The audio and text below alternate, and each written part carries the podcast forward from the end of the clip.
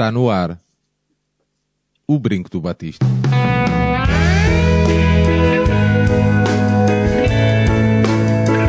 Que viva o Vitor Batista!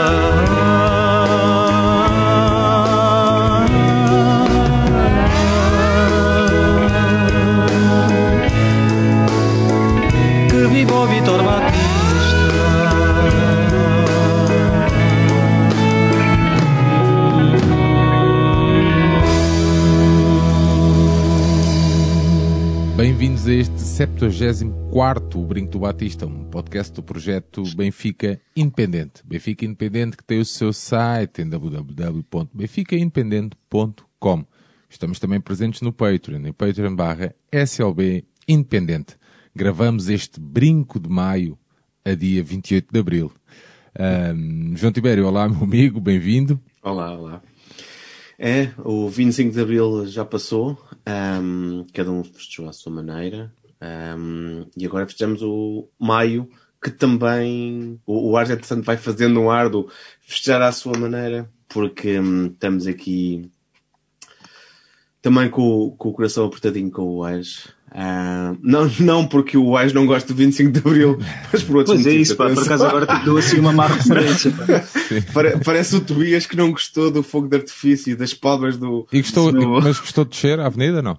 Não, ficou super nervoso. Acho que o meu cão é, é reacionário, pá. Descobri que o meu cão é reacionário. tens, sim. tipo, de começar a, a re- a rebentar uns petardos em casa. Exato, pá. exato. Ah, não se pode dizer isso aqui. Não é? Então, Ah, Eu, pelo menos, não tenho cartão de adepto, se calhar não podemos. Ah, só os polícias é que podem fazer essas coisas. João, Portugal está... Ou balas de borracha, não é? Não foi isso. ok. João, Portugal está em estado de sítio. Ah, mais um fim de semana com confusão. Confusão essa que não meteu adeptos. As confusões que aconteceram dentro do estádio. Pá, em que ponto é que estamos? Por onde é que queremos levar isto? Será que estamos, e falávamos em off, será que estamos todos a perder um pouco o encanto ah, que nos levava a fazer tantos esforços para acompanhar o nosso clube, João?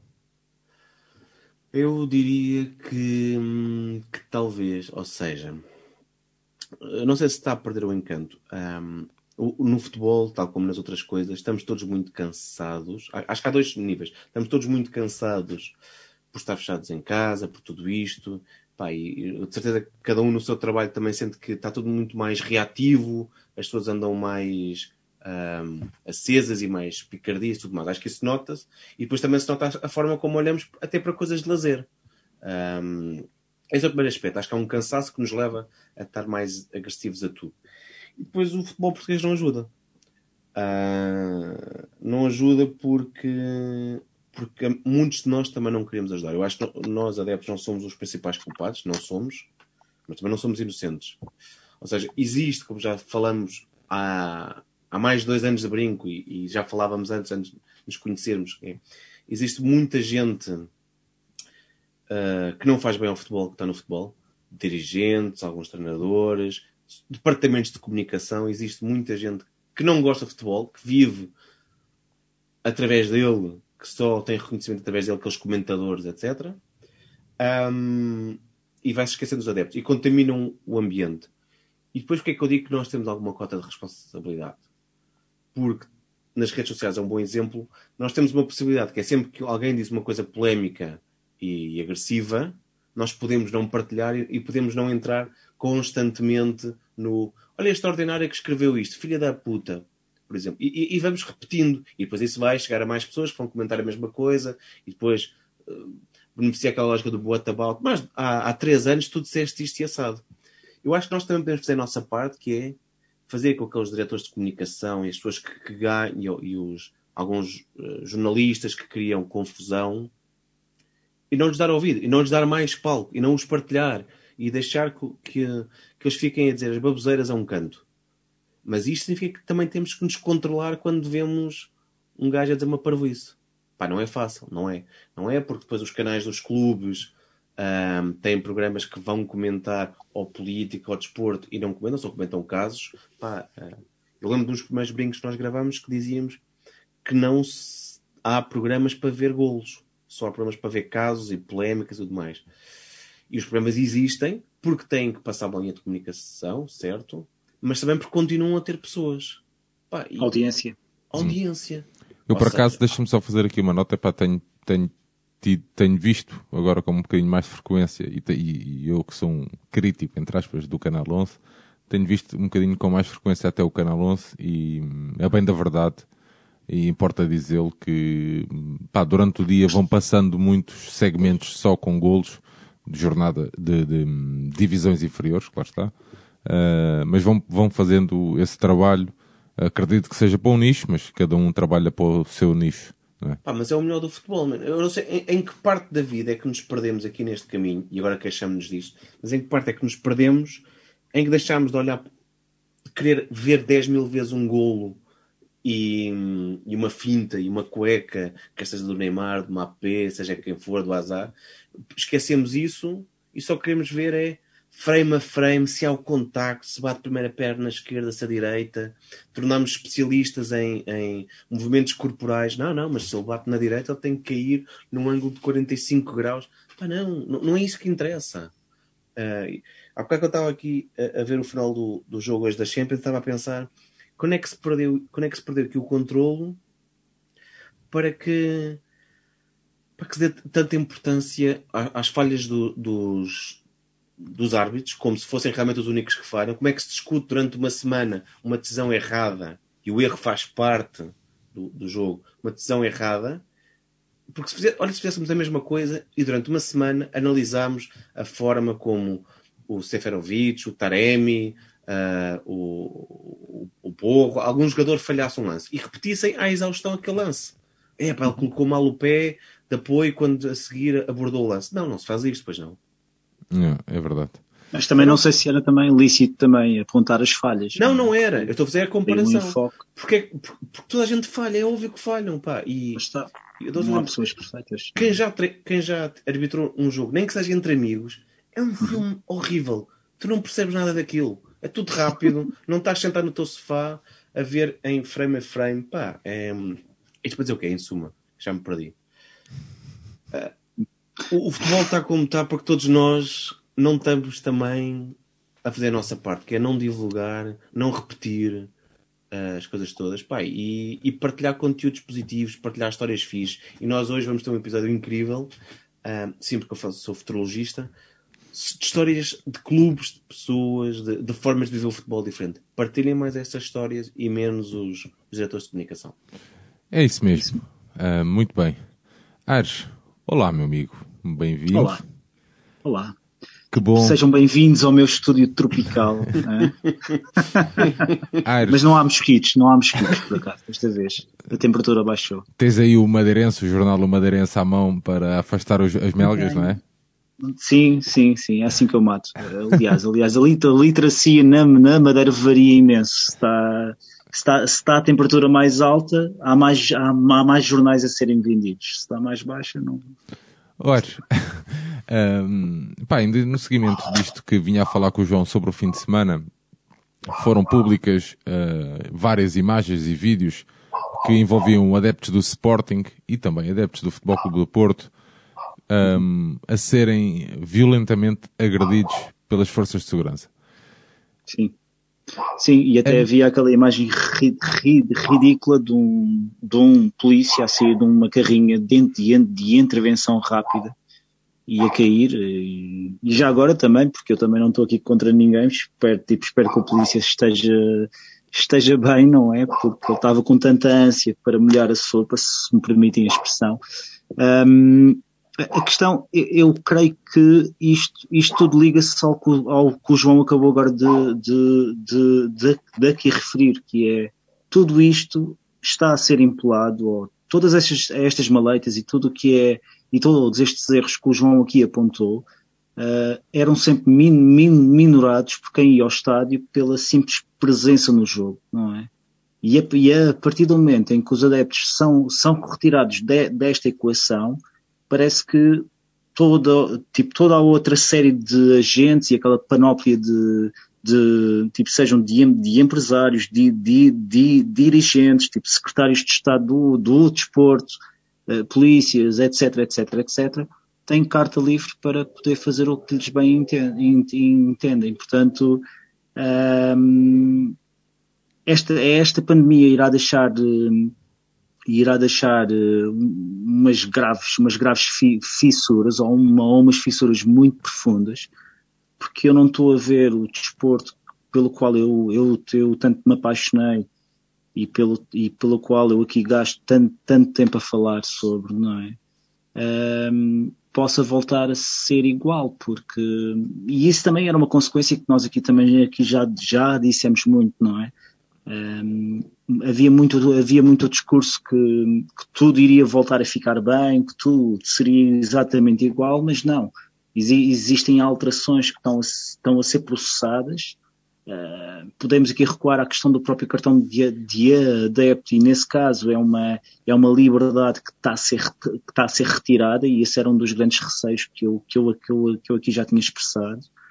Um, e, e, e, por favor, usarem balas de borracha quando, quando há um autocarro de uma, de, um, de uma equipa uh, a chegar e só porque estão 500 pessoas, uh, portanto, a se manifestar, epá, eu bem sei que a polícia tem que ter um monopólio da força, eu não, eu, eu não contesto isso, uh, mas, mas, a, mas a própria polícia tem que saber também ap aplicar essa, essa, essa força em proporção. E como tal, uh, não creio que isso tenha ocorrido aqui.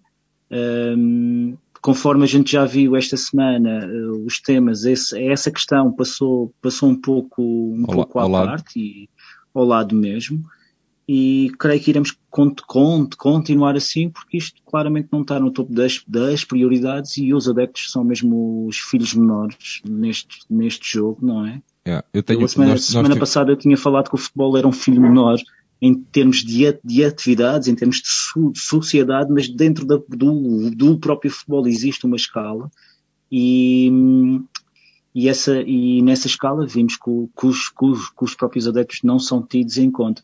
Só, só, só aqui apontar aqui uma questão. Deixa-me só, uh, deixa só dizer nós tivemos um, um deixa-me só, só abrir este parênteses, nós tivemos aqui um convidado, pá, não vou dizer quem foi, uh, um convidado aqui no Brinco, uh, a quem disparar, houve um agente que lhe disparou a um metro de distância na barriga. Pá, nunca vou perceber, nunca vou conseguir perceber pá, o que é que, o que, é que levou aquele agente a, a fazer aquilo? Uh, nunca vou conseguir perceber como é que uma carrinha chega ali de portas abertas para que as pessoas que fossem, que tivessem a fugir fossem caindo, tipo dominó. Sim, sim. Isto aconteceu, ninguém me contou, eu vi. Uh, pá, nunca vou conseguir perceber este tipo de atitudes. Nunca vou conseguir perceber o, o corporativismo que existe entre os agentes. E acho que já partilhei, isso não foi em, num programa, já partilhei em off. Que é, pá, nós não podemos ser acusados e levados a tribunal por, uma, por algo que não fizemos, mas primeiro, ou seja, antes de termos a possibilidade de nos defender, vamos logo, somos logo uh, dados como culpados. Ou seja, não, não, não existe a presunção da inocência. Yeah. No, não, quando caso. se trata de um adepto de futebol, nunca existe essa presunção de inocência. Pá, isso aconteceu comigo, estás a ver? É engraçado. Não aconteceu e... comigo e depois a, a, a, na data a juíza fez questão de, pá, de dar um um corretivo, um este corretivo entre aspas aos agentes sim, que sim. sem provas, sem nada, que, que baseado nem, pá, na conversa de um, com a conversa do outro, achavam que pá, as coisas não podem ser assim. E todas as leis têm sido feitas, implementadas, é para afastar os adeptos do futebol, é um facto. Pá, mas parece que também, quando se trata de um adepto de futebol, nós, pá, nós vimos outros casos, nós vemos casos de adeptos do Benfica, 10 adeptos, aliás, 20 adeptos do Benfica, quando só era permitido ajuntamentos de 10 pessoas uh, a serem agredidos. Pá, não é que nem foi agredidos. Pá, e tivemos aquele exemplo, por exemplo, na mesma semana de um restaurante em Lisboa que foi uma bandalheira total. Pá, ah, portanto, sim, Lapo. Lapo. Acho que a gente pode dizer o nome. Sim, sim, sim. Portanto, querem enxovalhar o nome a, a nível público. Pá, portanto... se me disseres assim, pá, mas eles estavam. Pá, a cena é que não há sequer, quando é um adepto de futebol, não há sequer meio termo. É isso mesmo. Pá, e existe há. uma dualidade de tratamento. E, é, e isso é algo que nós estamos aqui a bater sempre na mesma tecla. E, atenção, uh, acho que aqui não há mesmo espaço para nós sermos sectários, nem é a questão. É porque esta cena ocorreu com, com, com grandes ri, rivais. Sim, sim, é? sim, este caso específico. Ter acontecido, mas poderia ter acontecido connosco. E a questão é sempre essa. E isso E isso é um pouco. Mas hoje alguém dizia, fico- sabes o que é que alguém dizia hoje, Aires? Que sabes porque é que não podia acontecer connosco? Agora, neste contexto, porque tu és logo, pá, és logo, à partida, eh, pá, és logo, eh, pá, não te permitem sequer... Nem consegues que- estar perto. Nem Yeah, sequer consegues yeah, estar yeah, perto. Percebes? Sim, sim. Pá, e eu, e eu, por exemplo, nós tivemos aqui, para não estar a alongar muito esta conversa, esta, esta fase da conversa, mas nós tivemos aqui há tempos uh, o Adeptos Benfica, tanto no Seixal como no estádio, pá, e aquilo não, a malta acha, "Ei, o Benfica pediu, pá, não foi nada disso, o Benfica não pediu nada, o Benfica queria mesmo os adeptos ali, eu sei disso, tenho informação, essa informação, estás a ver? Não, o Benfica quis mesmo os adeptos ali, pá, só que eh, havia- houve alguém superior, percebes, que disse, pá, não, eu não quero a confusão aqui, isso é tudo para sair daqui. Pá, pronto. E já para não falar que isto é algo contra o Benfica, que é para não acharem que isto é clubismo, estás a ver? Sim, sim, Por isso sim, é que eu sim, trouxe mesmo é- esse exemplo. Mas é verdade, e, e é, e, e também era só completando mesmo que isto ocorre. eh, e este é o primeiro programa que nós gravamos desde que, desde, desde que ocorreu isso, e é um facto que será, que será certamente referido neste episódio. Ahm, ocorre na, uma semana e meia depois daquele famigerado projeto da Superliga Europeia, não é? Portanto, mais um projeto que é feito numa altura em que os adeptos não estão no estádio, mas que felizmente, e no caso inglês, e, e isto aqui há que saudar, não é? Porque muitas vezes falamos em, em massas adeptas que estão mortas, não é? Como, tipo, sei lá, clubes, e, e essa situação basta ir ver um jogo da Premier League, ou um jogo, ou, ou acompanharem o vosso clube em, a, um, a, um, a um estádio inglês, e percebem que a nível de ambiência, Ing- Inglaterra já teve dias melhores, Uh, tipo nomeadamente nas, nas equipas do top 6, mas, uh, mas por exemplo, a reação dos adeptos do Chelsea, que eu não estava à espera, por acaso, Eu estava à espera, Ah, por exemplo, do, é de desde o saudar. Arsenal, pá, desde, nem Sim. do Arsenal. Se bem que o Arsenal, pronto, tinha ali aquela sequência de maus resultados, eu não sei o quê. Pá, mas, mas sido sim, mas o Arsenal, o Arsenal tem aquele Arsenal TV e isso até estimula um pouco pá, o equivalente ao Benfica Independente, vá, eu, eu gosto de pensar nisso, não é? Mas, uh, mas é, mas eu acho, pronto, é de saudar isso, uh, mas, mas esta situação, lá está, e voltando aqui ao, à tua questão, novamente ocorre uh, numa altura em que, em que, em que não existem adeptos no estádio, é? Portanto, Muito bem, Aires. Ahm, dedicamos então este episódio número 74. ahm, a- demos o nome de Brinco de Maio.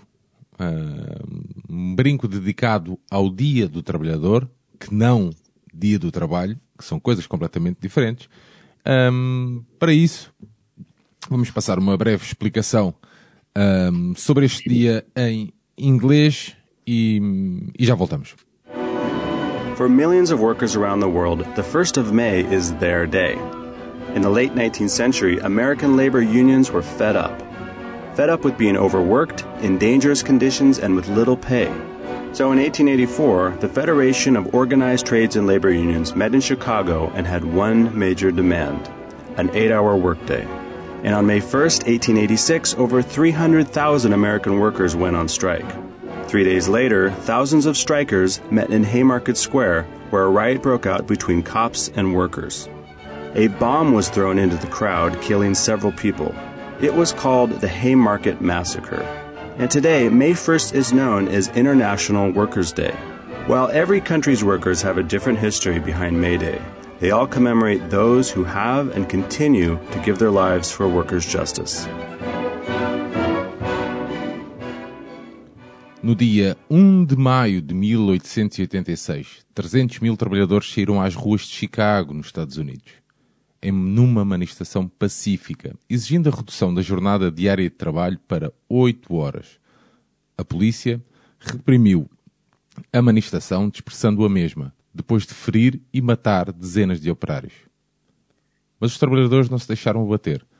Todos achavam que eram demais as horas diárias de trabalho. Por isso, no dia 4 de maio de 1886, quatro dias depois das reivindicações de Chicago, os operários voltaram às ruas e foram novamente reprimidos.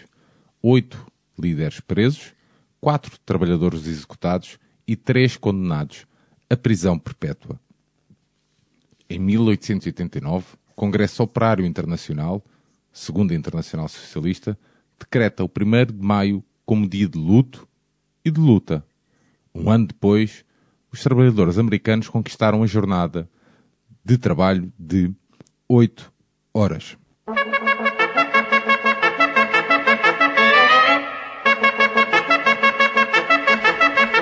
Εμπρός ομόνια για νέες νίκες πάμε και να στεφάνεις όλα τα παιδιά.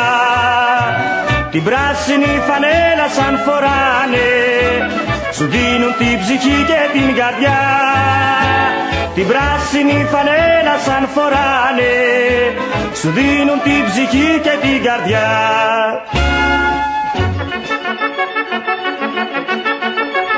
Στην άμυνα λιοντάρια, επίθεση κανόνια και του λαού ομάδα, ομόνια, ομόνια, ομόνια.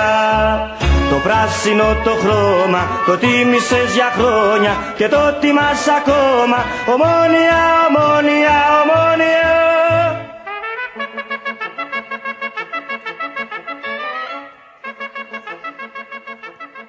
O nosso convidado é um Globetrotter.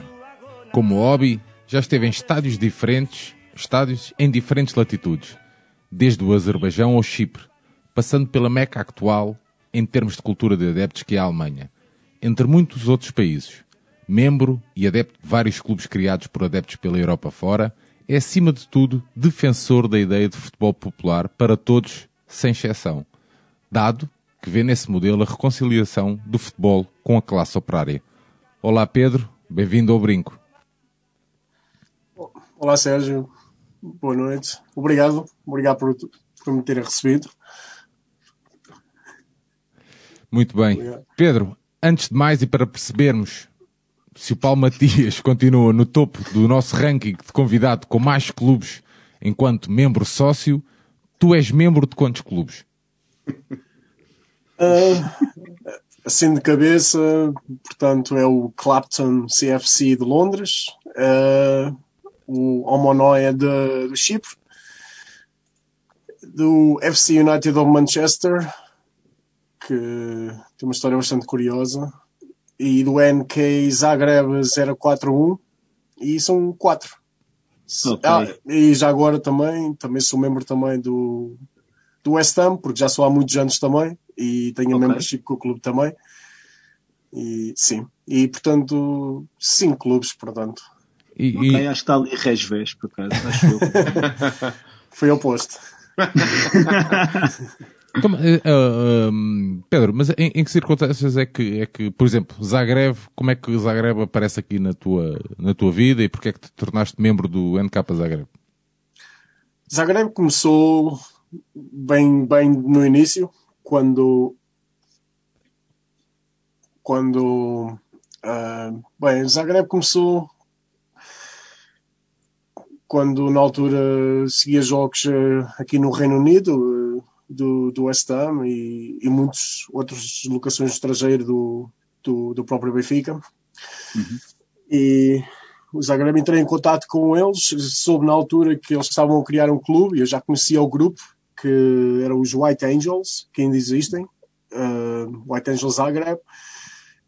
Havia tipo uma guerra entre eles e o, e o clube, e eu tinha conhecimento disso pelas redes sociais, seguia o que ia passando, e na altura em que eles decidiram formar o clube, eu mostrei-me logo interessado desde o início. Achei simplesmente uh, fantástica a ideia, porque não tinha conhecimento de, de algo assim anteriormente, de um grupo de adeptos simplesmente entraram em rota de colisão com o clube e, e decidiram criar o seu, o seu com o seu próprio estilo contra todo o tipo de futebol moderno.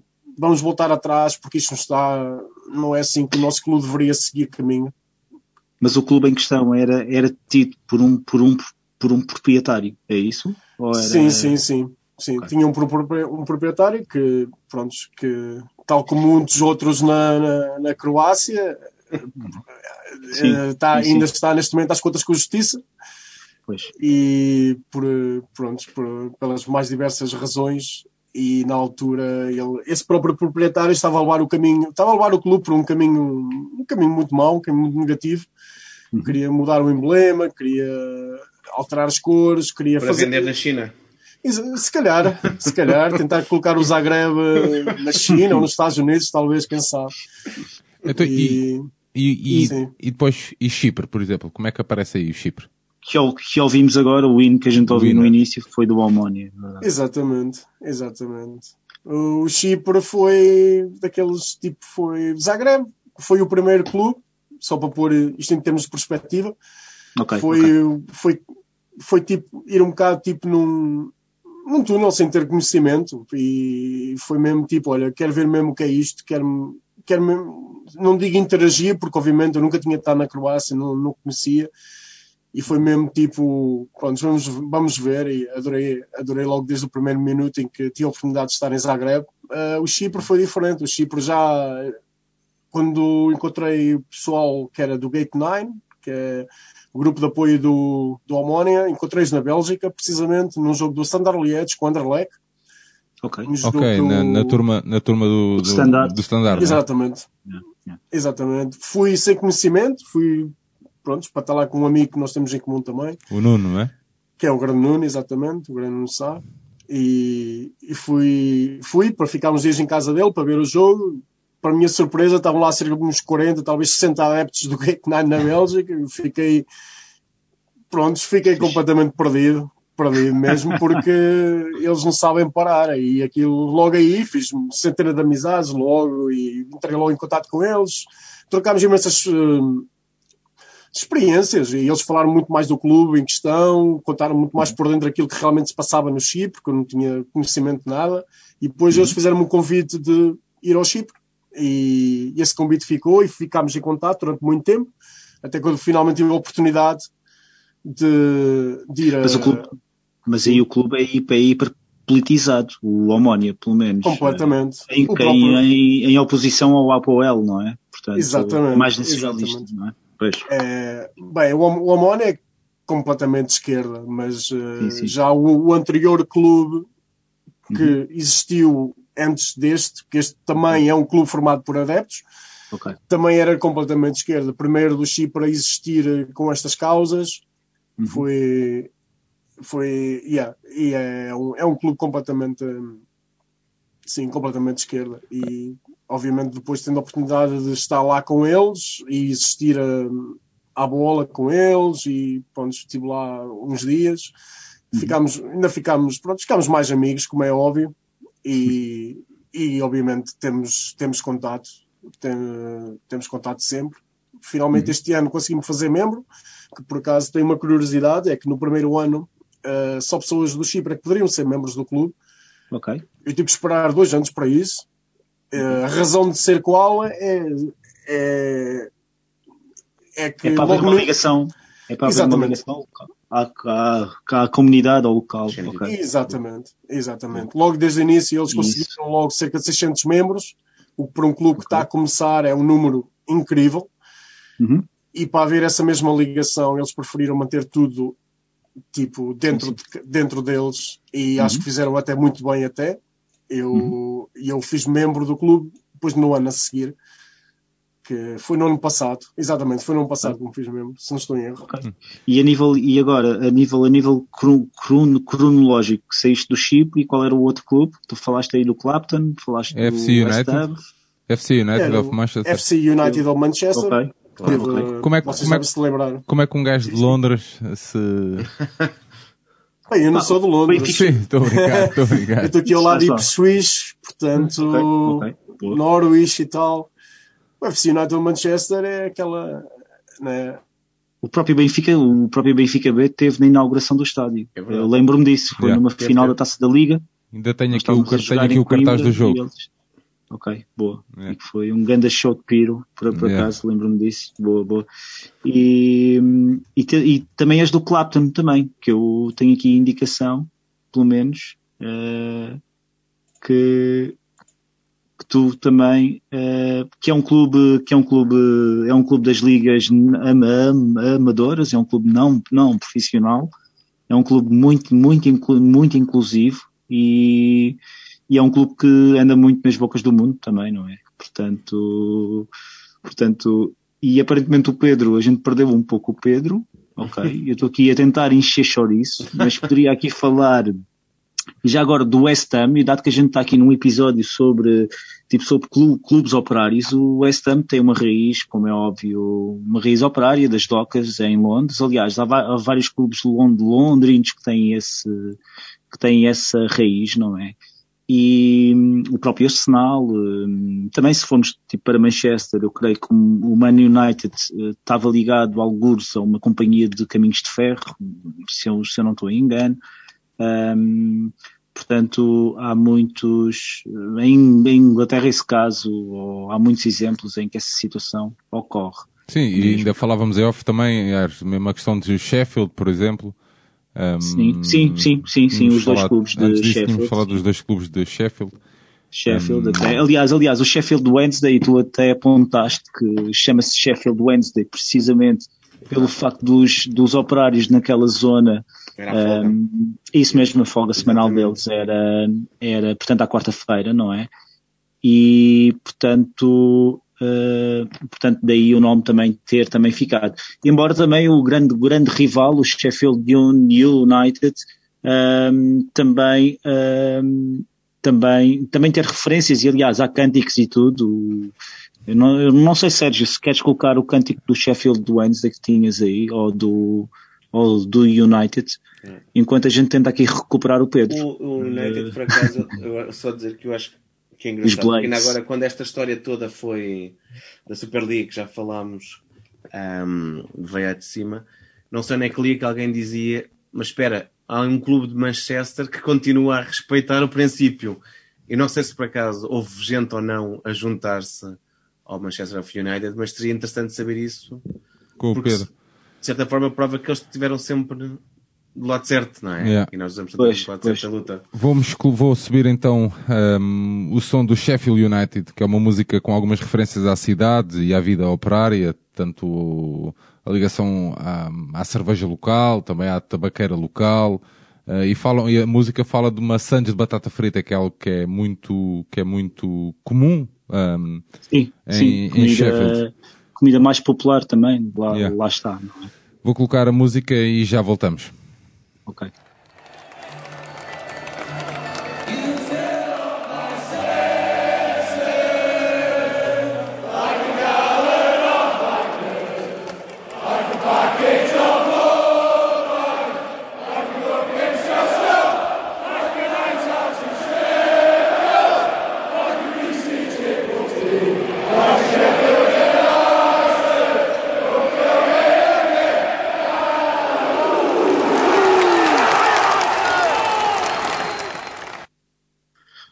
E, e, Pedro, hum, portanto, e recuando ou indo um pouco mais a sul, também tens, tu falaste aí no Clapton, não é? Que é um clube aí nos arredores de, de Londres, correto? Exatamente. Ah, é um clube que tem por, por curiosidade o, o campo de futebol mais antigo de, de Londres até. Portanto, tem bastante Ok. história por trás. É um clube já, já centenário, Uhum. que tem adeptos fantásticos e que, do qual também sou membro com, com muito orgulho e é onde eu costumo até ir mais vezes à bola quando posso, porque é relativamente perto para mim, cerca de duas horas de Isso aqui- distância, portanto. Isso é, isso é no sul de Londres, não é? Acho. Eles são do sul de Londres ou eu estou errado? Sim, não sei. bem, eh, eles são de East London, portanto é bastante perto Ok. até do West Ham. ah, ok. O ok. West Ham, obviamente, o estado antigo já não existe, Sim, como é sim, óbvio.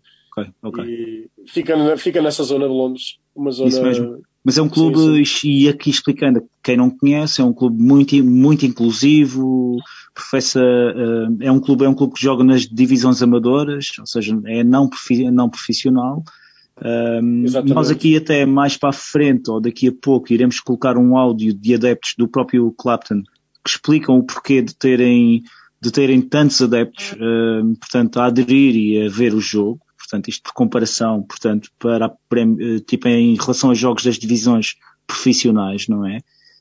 Um, mas, mas o, mas, mas o Clapton é quase, é quase uma moda, não? Ou- a ideia que eu tenho é que desde os últimos eh, 10 anos esta parte, em especial nos últimos 5 anos, eh, passou a ser um pouco moda, não? Ou, ou é, ou é realmente um clube inclusivo? Não, Eu tens, creio que- eh, tens razão naquilo que estás a dizer. Ambas as partes, para falar a verdade. Eh, o Clapton acabou de ficar um bocado o clube da moda, muito também pelo rápido sucesso que, que eles obtiveram, a partir do momento em que eles decidiram igualmente criar o próprio clube com os ideais que os adeptos pretendiam. Eles fizeram um imenso sucesso. Não sei se, já viste a camisola que faz referência à, às brigadas de, de libertação de Espanha, de, da luta contra Ah, o fascismo. Sim, ok. Sim, sim, sim, sim. Logo aí, tipo, só a partir de coisas assim deste género, eh, o Claton, eh, de facto, ficou um clube muito conhecido mundialmente mesmo. Eh, a t-shirt foi vendida, eu vi os números na altura e foi uma coisa incrível. Eles têm uma 30, ligação. 40 Sim, sim. Eles têm uma ligação, por acaso, a um clube alemão de, de Hamburgo, que agora está-me a escapar o nome. Que eu já fui- 93. Autona. O Altona, é isso mesmo, que eu até já fui ver um jogo e Exatamente. tudo e, e que é muito interessante mesmo. E por acaso, e daí, e daí também eu ter chegado ao próprio Clapton também, por acaso, que eu fui ver um jogo do Altona e, e havia, havia, pronto, havia lá referências ao, ao próprio Clapton. E daí, e daí também essa razão. Mas tu, tu aí também referiste também aí um clube West Ham. E porquê? É um clube, supostamente, um clube que está na Premier, eh, está agora em quarto lugar e tudo. eh, Exatamente. O West Ham é aquele que mais se afasta de, de todos os ideais, de tudo aquilo que eu acredito, mas infelizmente é aquele amor que a pessoa não esquece. É como eu, eu habituo-me a ver o West Ham no estado antigo, com aquele, com aquele ambiente, com aquela. o Upton Park. Sim, sim. Exatamente, com aquela tradição. É preciso separar o que é o West Ham e o que já foi. E, e habituei-me, e atualmente ainda gosto de ver o West Ham, mas já não vou ver tantas vezes, porque já estive várias vezes no Olympic Stadium e Uhum. pronto, não A é o mesmo clube. não é a mesma coisa. Pois, Simplesmente não é o mesmo clube. Eh, Mudaram o símbolo, mudaram tudo à volta do clube, numa tentativa de tentar tornar num próximo, talvez, a quem sabe, o Manchester City ou algo assim desse género, mas não, mas não resultou. Portanto, o West Ham é aquela que mais se afasta, mas, como eu disse, é, é aquele amor que simplesmente adorei aqueles tempos que já há uns anos que que, que vivi lá, que muitos amigos que tive a oportunidade de conhecer, antes e depois dos jogos e durante. Uhum. Eh, mas eh, atualmente já, já, acabo- já sigo, mas já não, já não, já não sigo na, naquela ideia de ah, tentar ver aquele jogo ou tentar Ok, ir ok. naquele jogo, porque de facto o clube mudou muito em relação a isso, mas, eh, mas continuo a seguir os resultados, como é óbvio, e ainda a falar com muitos amigos ainda que Uhum. ocasionalmente ainda vão ver, principalmente jogos fora. Atualmente, obviamente, não, porque não é possível, mas eh, Sim, sim. muitos amigos que iam ver jogos fora e ma- mantemos em contato em relação a isso. És um fã do Cass Pennant, é isso? Do quê? É verdade. És um fã, és um fã do Cass. O ICF, não é? Pronto, não é? Ah, do ICF. já não existem agora. Sim, já, sim. já estão todos velhos, pá. fogo, Já estão. já estão todos cotas. Querem, querem editar livros. Aprende, João Tibério. É verdade, é verdade, é verdade. É verdade, Mas olha, mas já agora, mas aí em Londres, por acaso, eh, eh, Pedro, tu, tu aí tu tens vários clubes que tinham uma matriz operária, mas, mas clubes esses que, pá, que se tornaram e que têm agora bases de fãs eh, em sítios como, como, tipo como a Malásia, a China, etc, etc. Tu estando aí e falando com, com os adeptos locais desses clubes, tu ainda sentes que essa malta sente ainda uma ligação local ao clube ou não? E ainda sente essa, essa matriz operária, digamos assim, que teve na, na, no- na origem desse- desses clubes. Eu aqui posso falar aqui, aqui alguns clubes como o Arsenal, hum, como, tipo como o próprio West Ham, o próprio Millwall, como, sei lá, há vários clubes aí, aí em Londres que, que poderíamos estar aqui a nomear. O Chelsea também tem uma forte matriz também Exatamente. operária também. E hum, tu sentes isso ou não? Uh, Como é que é a questão aí em Londres? Não, sinto. E já tive a oportunidade de ir, por exemplo, a, até por acaso, não futebol relacionado, mas ir, por exemplo, a concertos onde era na zona do, do Arsenal, onde tem os pubs todos e aqueles hardcore fans de, dos Gunners, eh, aqueles adeptos que viram o, an, o antes, o depois e mesmo agora, eles eh, vivem agarrados ao, ao clube da maneira que sempre seguiram, entendes? Para eles o Arsenal será sempre o Arsenal. Eu acho que é mais clubes tipo o City, por exemplo, que apareceu há relativamente pouco tempo. Ou seja, os, os adeptos, há muitos adeptos atualmente do City que só apareceram pelo City neste momento. Ainda há muita divisão nesse sentido, mas clubes históricos como o Arsenal, como o Chelsea, que, Sim. Como tu referiste muito bem, né? tem uma classe operária por trás, tem uma tradição diferente daquela que vivem agora, mas aqueles fãs mais antigos, aqueles que realmente seguiam e seguem, seguem sempre o clube, seguem sempre o clube. Eu acho que, por exemplo, com o West Ham já não vejo isso, o West Ham já vejo uma divisão enorme, enorme Ok. mesmo, mesmo abrupta, mesmo no meio. Ok. Uh, e, e até foi bom este lockdown ter aparecido porque os protestos já eram muitos, já havia muita confusão, já Ok, ok. tirando os Jammers, eu acho que todos os outros adeptos, eu acho que todos eles seguem e continuam a seguir, e hão de seguir sempre os Ok. E já agora, e, e aqui, regressando aqui ao próprio guião, tu achas que, que existe algum. Tu, segue, tu segues esses clubes em três países diferentes, pelo menos? Ou és membro de, de, de um clube, de clubes, eh, membro, sócio de clubes em três países diferentes?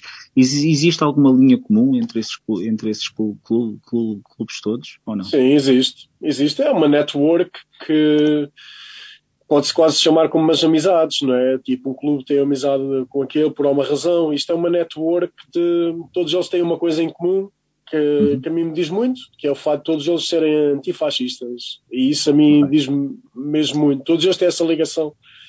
Agora, e todos eles estão envolvidos nos mesmos, ou quase os mesmos projetos sociais, para além do futebol, Portanto, todos eles têm mesmo muito em comum.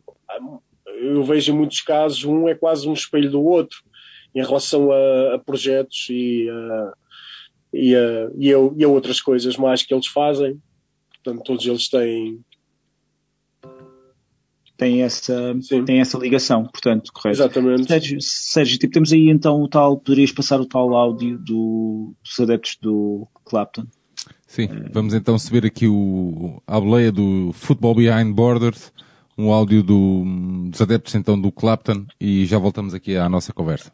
Of like Premier League football. That's why loads of people come into Clapton because they can't afford to go to the Premier League team they supported all their life. And yet the atmosphere here is a million times better than any Premier League game, game I've ever been yeah, to. you can you can stand, you can sing with your mates. It's it's basically the, ex- the football experience that everyone wants, and you can have that in non-league, and that's what makes it like more like more beautiful for everyone. Basically, That's amazing.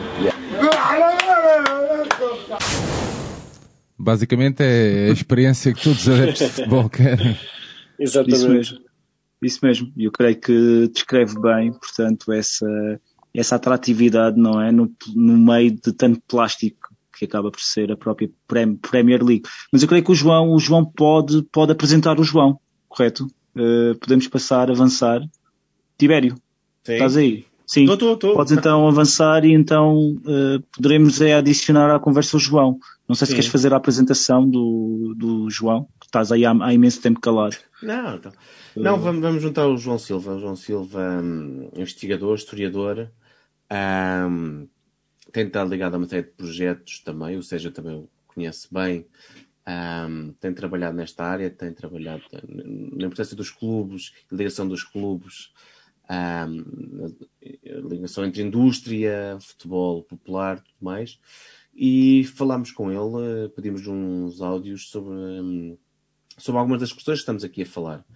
Ah, e arrancamos, portanto, com se é possível manter esta raiz popular, que alguns destes clubes tinham, sobretudo, ah, num atual futebol negócio que existe a mais alto nível. Ou seja, como é que se, como é que se consegue ah, manter uma raiz quando o mundo é cada vez mais de negócio? Esse caso da, da Superliga é curioso e eu acho que dá pano para mangas. Hum, a minha opinião mais pessoal do que outra coisa é que eu penso que esta, enfim, que esta indignação é um bocadinho deslocada quando pensamos, por exemplo, na, na UEFA, não é? E ainda mais na FIFA.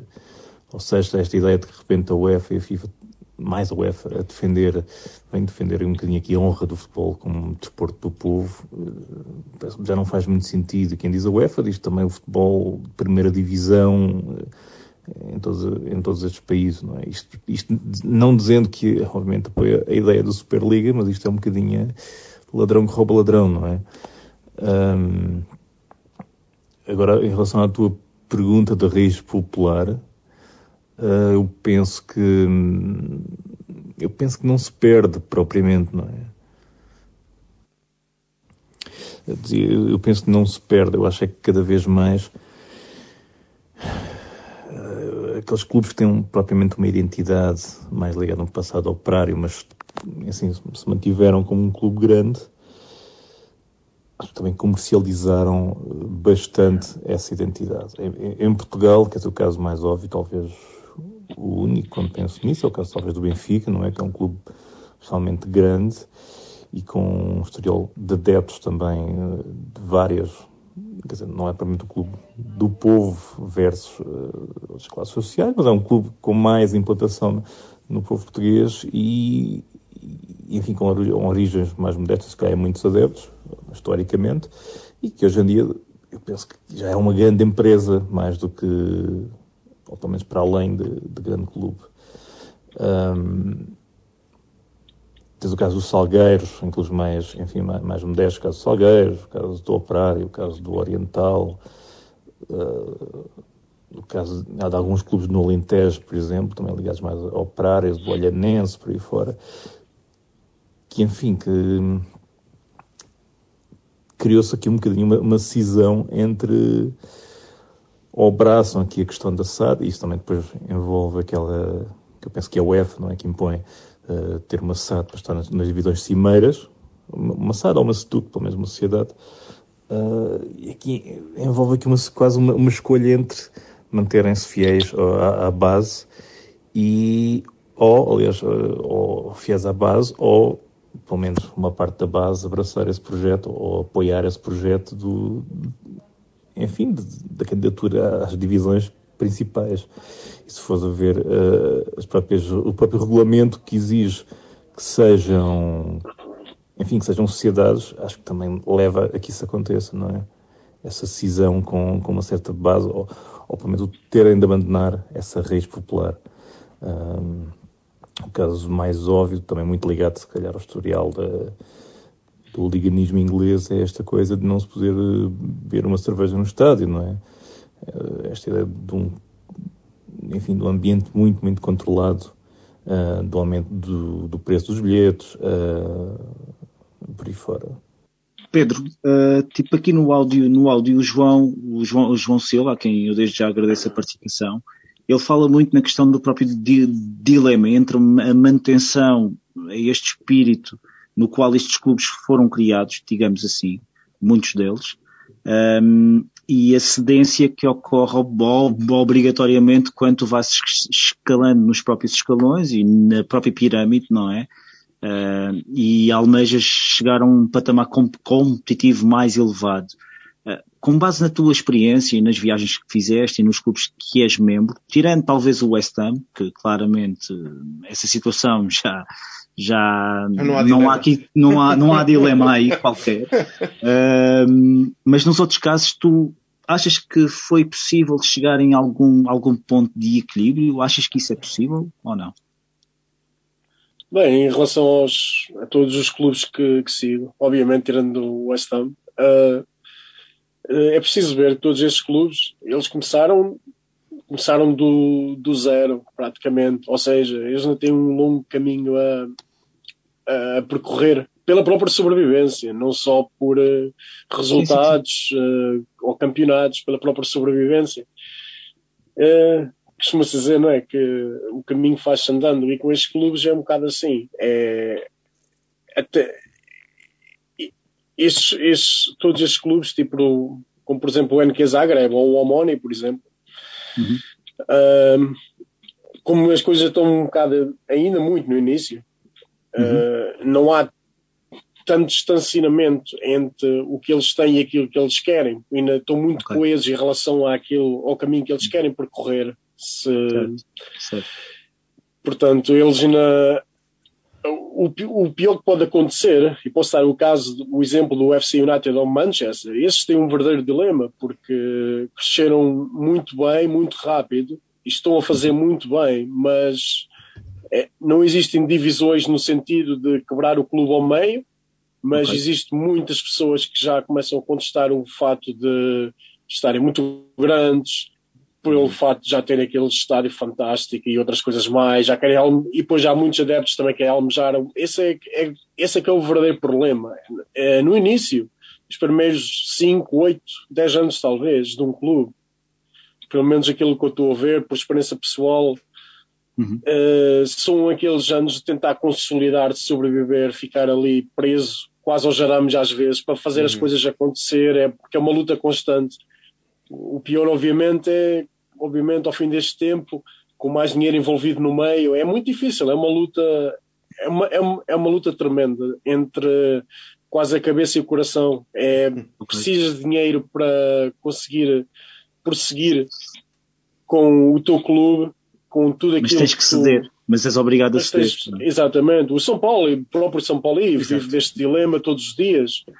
E, e- e é, um, é um clube enorme para um, né, é um, um clube que está na, na segunda Bundesliga da Alemanha há tantos anos. É um clube, como vocês sabem, enorme. Vive. É, não é fácil, não é fácil, mas. E perdeu eh, gente para o Altona exatamente por isso, porque há quem considere que ele traiu Exatamente. os princípios. Os ideais. Quando há merchandising, consideram que este já não dá. Este já não dá. Como se, como se fosse tão simples. Mas então, então, então tu consideras que talvez para manter uma pureza eles têm que se cingir a uma escala muito mais local. É isso?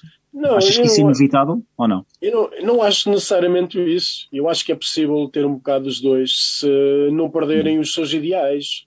Porque uma das piores coisas que pode acontecer é ao fim de uns X anos as pessoas começarem a pensar um pouco mais. É, é bom pensar um bocado mais à frente, mas o problema é quando as pessoas começam a, a perder o sentido de como é, de como é que começaram do início. Esse é que é o maior problema. Uh, e esse é, é um caminho bastante. Quando as coisas acontecem, quando as pessoas têm tendência a, a esquecer-se um bocado como tudo começou, aí é que começa a ficar complicado. É, eu acho que é possível, acho que eu acho e acredito realmente que é possível. Um clube mesmo como o São Paulo uh, conti, con, continuar fiel aos adeptos, porque e ao, e ao mesmo tempo tentar ser, ter sucesso uh, financeiro também porque o próprio clube faz imensas mudanças dentro do próprio clube para tentar melhorar como clube. E tu vês estas mudanças, as próprias t-shirts do próximo ano uh, já vão ter outro patrocinador que já não vai ser este, por estarem relacionados, por exemplo, com Com questões. Uh, uh, sim. éticas no sentido de eles fazem armamento, fazem, não fazem armamento, desculpa, eles fazem equipamentos para as tropas dos Estados Unidos, se não estou em erro, para as forças americanas, Sim, sim. que é a Under assim, sim. Armour, que é uma empresa americana. Isso mesmo. Isso mesmo. Portanto, logo aí tu vês o São Paulo a intervir, a tentar fazer as coisas bem. Portanto, tu vês Sim, aquele, aque- aquele braço de ferro. Os fãs ainda têm, ainda têm. Esse o próprio clube. Portanto, eu acho que é possível. É preciso não perder a, a força de, de, de lutar por aquilo que acreditam. E, e, e, obviamente, eles precisam de dinheiro, porque não sejamos ingênuos. É, custa imenso dinheiro manter um, um clube, principalmente quando tu formas isto com os amigos, vamos ver o que é que isto dá. Um exemplo. Eu vi, há um clube, por exemplo, em Bratislava, que é o Cosmos, que eu estou por acaso para lá ir, porque que é, um, é um clube que foi formado, eu, no caso eu conheci-o já há dois anos, só para dar uma, uma pequena, só uma pequena história, um apanhado. Foi formado quase por, só por amigos, quase num tasco, realmente. E, e, é- e, é- e é um clube que está a dar passos incríveis, quase sem ajuda, quase e, e está, está realmente a crescer. E de facto é. E tenho, por acaso, tenho, eu conheci-os antes deles criarem o clube, pouco antes, não estou em erro, e depois durante o clube, e atualmente o clube está a dar passos enormes. E, e é bom ver essas coisas a acontecerem, sabes? Tipo, tu acreditas, tu planeias algo e, e assim do nada as coisas começam a acontecer lentamente. Mas obviamente, né, o dinheiro tem que fazer parte, mas como eu disse, acho que o mais importante é mesmo não perder o, não perder o norte das coisas. É Pois. manter um- um bom nível financeiro, mas sem ser ganancioso no sentido de tentar puxar muito rapidamente, exatamente. Muito- Portanto, mas é possível conciliar, sem sombra de dúvida que é. as duas, as duas vertentes. Portanto, portanto, e dado que a gente está a gravar isto na ressaca daquele, daquela defunta Superliga, não é? Europeia, Exatamente. ahm, será, que, será que estamos condenados a que ela vá mesmo acontecer? Ou não? Qual é a tua opinião? Eu acho que eu acho que irá acontecer, mas acho que vai ter que assentar um bocado a poeira. E eu acho que no espaço de 8, 10 anos, talvez, o futebol vai mudar muito, na minha opinião. Eu acho que vai mudar mesmo muito, no sentido de que ahm, os próprios adeptos em si, as próprias gerações agora, repara, por exemplo, nós somos mais ou menos todas da mesma geração, um exemplo. Nós vimos, por exemplo, o Benfica, um exemplo, na década de 90, mas vê, um, vê agora, um exemplo. O, o, o clube que nós começámos, um exemplo. Não, Há qualquer coisa ali que já não é igual, mas quem fala do Benfica fala de outro clube qualquer. Muitos poucos clubes mantiveram um ADN no sentido de. É muito difícil, é muito difícil. E eu acho que há muitos fãs atualmente que eles vão começar a olhar mais no sentido de, de troféus rápidos e não ganhas e mudas de clube. E acho que esta vai ser a geração que realmente Ok. poderá até mudar as coisas um dia. Eu acho que Ok. sim, eu acho que sim. Isso por acaso que é a Superliga mudar radicalmente. Irá ocorrer, portanto. Bom, no fundo é também o que o, o, que o gajo do, do Real Madrid falava, não era? Florentino, sim, sim, que falava coisas nessa falam. questão do o público está a mudar e esta ima... por enquanto eu ainda quero acreditar que é uma maioria das pessoas que tem uma ligação ao emblema, à história do clube, porque a família passou, etc. Mas que no futuro os jovens já olham para, o- para as vitórias e já olham para a marca que lhes garante um equipamento giro. Tem Uma coisa que o Sérgio também falava muitas vezes que é eh, a ideia da- roupa também dos, de- dos clubes passar a ser uma cena de moda. E aí o, o que para nós às vezes é um equipamento que está a, a atrair eh, o- a imagem que nós temos do clube e que está ou não nos estatutos, para malta que vista só por aspecto, é-lhe perfeitamente indiferente realmente que o emblema Se é giro. esteja monocromático ou que tenha cores que não estão no, no coisa. O futuro pode passar por aí. E quanto mais Ah, cores tiver, parece que está na moda que quanto mais cores tiver, a camisola em si parece que é mais apetecível. Pelo menos para Exatamente. um Ou seja, nós- nós segmento. acabamos por ser velhos no Restelo porque estamos a, a- a presenciar uma mudança de, de ver, ver o, e sentir o futebol. Ahm, e se calhar vai haver espaço para tudo. Nós, quando fizemos aquele debate do Benfica Independente sobre, sobre a Superliga, falámos se calhar vai haver espaço para tudo. Vai haver malta que vai gostar dessa nova modalidade na Superliga, onde as regras são diferentes, onde há menos tempo de jogo, onde. Agora, se calhar esse jogo. Um dos jogos vai ter que se deixar de se chamar futebol. Ou, ou o nosso, ou ou o que vai surgir, um deles não pode ter o mesmo nome. Porque se as regras mudarem. E neste, e neste debate todo também, também uma coisa muito curiosa é que a UEFA e a FIFA apareceram como no lado bom, digamos assim, não é? Menos mau. Menos mau. Ahm, Pedro, tu achas, tu achas que, a, que a UEFA, em especial, dado que é o organismo mais próximo da, da confederação, não é? A confederação em que estamos inseridos, eh, poderá, poderá alguma vez vir a ser reformulada e expurgada de todo o economicismo que norteia a mesma, ou não?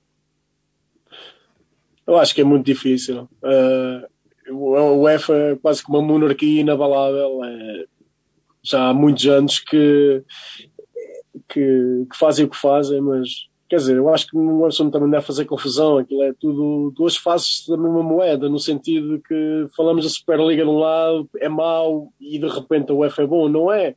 É, Toda a gente sabe o corrupto que é as coisas que acontecem à, à vista de todos e, e, obviamente que a própria UEFA, a UEFA está neste momento a tentar se defender, a tentar uh, uh, fazer com que pareça que, que de facto eles querem, sou, querem saber do futebol quando toda a gente sabe que eles não são melhores que os outros. Portanto, por isso, lá está, uma das razões porque eu quase que abandonei, não abandonei por completo, porque ainda há muitos jogos que eu ainda quero ver de, de, de, equipas que não fazem parte de adeptos de fãs, mas é, é, um futebol que sinceramente a mim não me deixa saudades. É aquele futebol calculado, calculado no sentido de quase encenado, de, de um show, de tudo isso à volta. E uh, por isso eu acho que a UEFA não irá, voltando à tua questão, não quero de, divergir muito mais. a UEFA não irá, não, não. A UEFA qualquer coisa só irá ganhar mais força, porque é isso que eles fazem. Só irá ganhar mais força. porque todos os clubes, que já são muitos, que pertencem aos adeptos, é algo que está do outro lado, quase da barricada, mas não, não faz. É uma coisa muito nossa, mas que não faz. Vamos voltar então também ao, ao, ao João Silva também, uh, e seguindo esta história, uh, mas agora mais ligada a Portugal, se existe ou não um futebol e clube de matriz operária em Portugal. Uh, porque é um, uma questão tão interessante e fugimos da, da Europa para nos recentrarmos em Portugal. A questão dos clubes com matriz operária é, é, é, muito interessante e, uma vez mais, também dá, dá pano para mangas, porque há várias, várias abordagens e vários pontos de vista. Penso que até não é assim tão simples pensar neles enquanto, ou seja, clubes operários como sendo fundados por operários. Aliás, os próprios sindicatos muitas vezes uh, eram, obviamente, para, para operários, e não só, mas a grande maioria para operários, e depois quem estava à frente dos sindicatos eram já ex-operários ou, ou a malta com um trabalho um bocadinho mais menos pesado, pelo menos, uh, os tipos de escritórios, por aí fora. E nestes clubes, por exemplo, quer o próprio operário, ou seja, de Lisboa, quer o Oriental, quer uh, antigamente o Carcavelinhos, é? depois deram origem ao Atlético. Uh, também estes clubes foram fundados no seu início com com muitos empregados de comércio, ou seja, os pequenos, não diria pequenos burgueses, mas os pequenos comerciantes, uh, os farmacêuticos, os, os empregados, tudo escritório, por aí fora.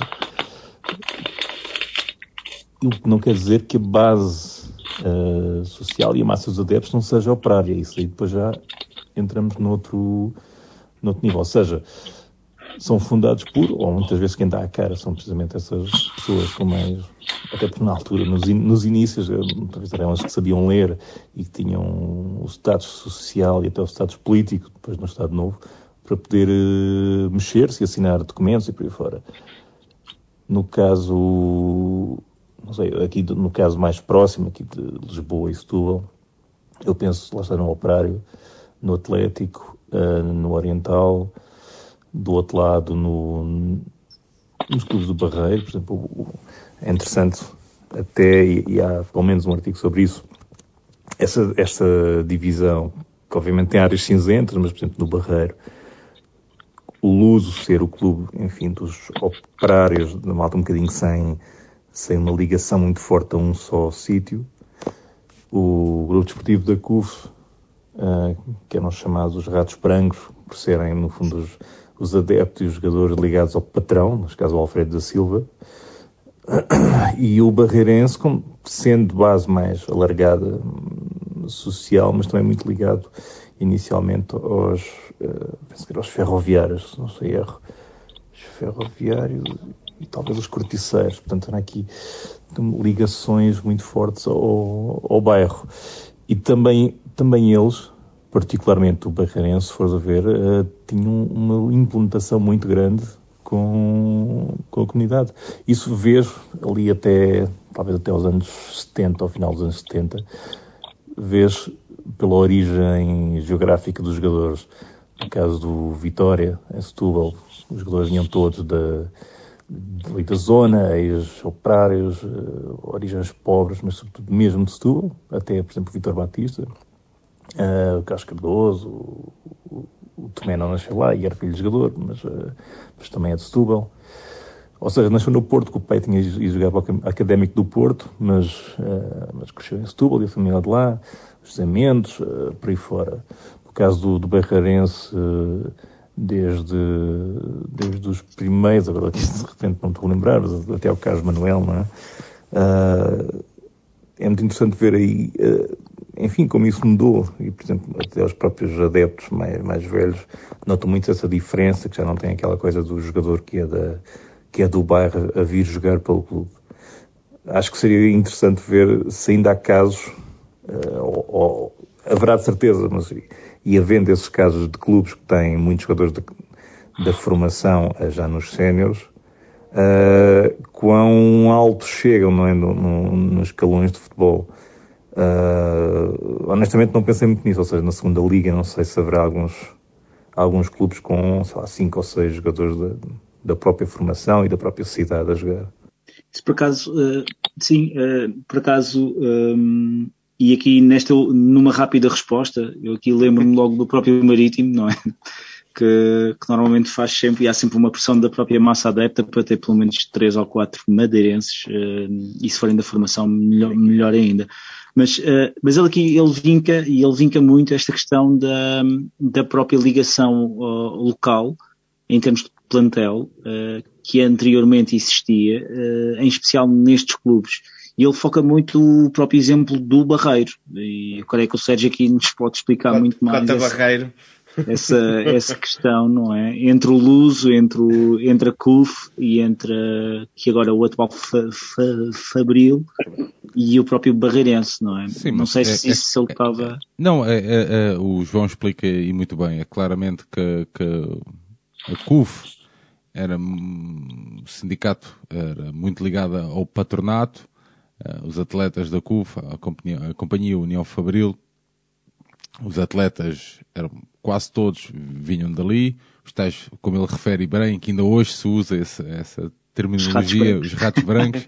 o Barreirense é, como ele disse, tinha uma, uma, uma grande um, vertente de, de um, trabalhadores ferroviários. Um, aliás, ele refere o Carlos Manuel, que acho penso que será um dos últimos grandes nomes que só quando vai para o Benfica é que deixa de, de, de trabalhar na, nas oficinas. Nas Sim. oficinas. Um, mas eu sou suspeito, mas eu, eu, também fico com a ideia que um, os atletas ou a massa uh, que jogava no, no Barreirense era muito mais aqui a malta da terra, não é?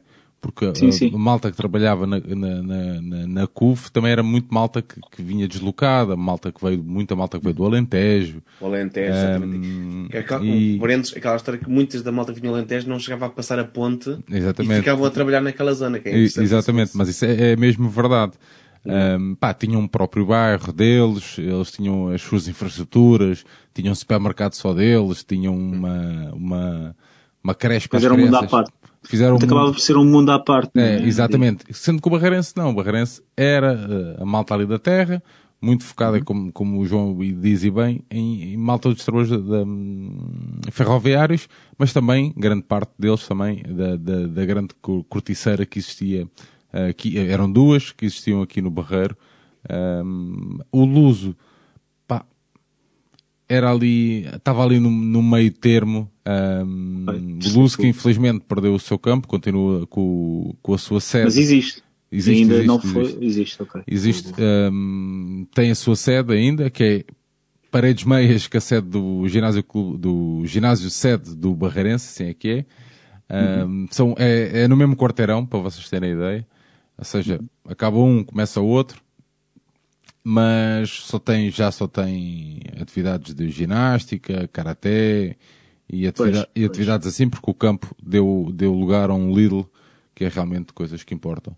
Uh, e porque também estava meio ao abandono. Aliás, a forma como até a efêmera com o Pacheco, o Pacheco Sim, o, Pacheco sim o, arquivo, o arquivo do Pacheco Pereira. O, o, arquivo do Pacheco Pereira é que, é que ficou com o espólio todo do Luz, porque estavam, okay. uh, foi posto ali junto a um caixote de lixo e, e até acho que a, a malta ligada a, a a 20, a, aos nossos convidados da Vintage City Tours é que também ajudaram, ajudaram e estão, a recolher, então, ajudaram a recolher e estão, e estão a ajudar nesse trabalho um, na efêmera. Catalogar. Sim, sim. A catalogar o espólio. Boa, boa, efêmera, boa. um pequeno parênteses, a efêmera que vai estar a ajudar a Câmara de Lisboa a trabalhar no, nas comemorações dos 50 anos do 25 de Abril. Ou seja, vai-se começar já a trabalhar para as Com o Pedro Adão e Silva. Sim, Também, como, exatamente. tipo, como presidente da, da comissão. Sim, Sim, é verdade. é Ah, curioso. Parênteses, Eh, mas, É interessante. Não, mas E- é interessante. e E, agora- efêmera também, que esperemos, e fica já aqui a nossa nota, que ajude também a, a turma ah, do Clube de Futebol Estrela da Amadora, que bem merece. Ah, Na- sim, é verdade. A alavancar É verdade, o é seu verdade, projeto é verdade. do museu. Ótimo. E ainda temos, ainda temos que fazer aquela cadeira, por acaso. exatamente. À parte disso, à parte Precisamos disso. só de saber se vai haver estádio, por isso é que ainda não avançamos. Mas eh, apenas referi também, que ele refere aqui o próprio Atlético, aqui, eh, refere, refere o Oriental, Uh, no Atlético, uh, poderíamos dar aqui o exemplo do. Poderíamos dar aqui. Ah, o Tibério estava ali. uh, Sim, eu sim. pensava que ele estava a fazer sinal. Mas Não, está a fazer sinal Estava atlético. Mas um dos, O trabalhos, Atlético- um dos trabalhos que nós estávamos a, a fazer juntamente com o João, o João é um investigador, é um, um gajo incrível, ehm, que fazia aqui um, tipo um- uma, uma, uma via, Uma cintura. uma Isso cintura, mesmo, uma exatamente, cintura. Isso mesmo. eh, que saía hum, daqui de Lisboa e dava a volta ali pelo Barreiro, hum, passando inclusive, que é algo que eu nunca tinha pensado nisso, ali na zona de Vila Franca, Uhum. pá, que eu nunca tinha, nunca tinha pensado nisso, até, porque havia há ali muitas, há muitas companhias fabris também ali, Ah, e eu por acaso nunca tinha pensado nisso e o João é que me chamou a atenção para, para esse fenómeno. Ahm, a verdade é que se tu fores a ver todos estes clubes que a certa altura foram grandes clubes, não é? Grandes como Sim. grande expressão, primeira divisão, não sei o quê. Todos estes, estes clubes com esta vertente mais operária acabam por estar nas ligas inferiores. Muitos deles perderam ahm, grande parte da sua Acabou representatividade também. A indústria quase que desapareceu.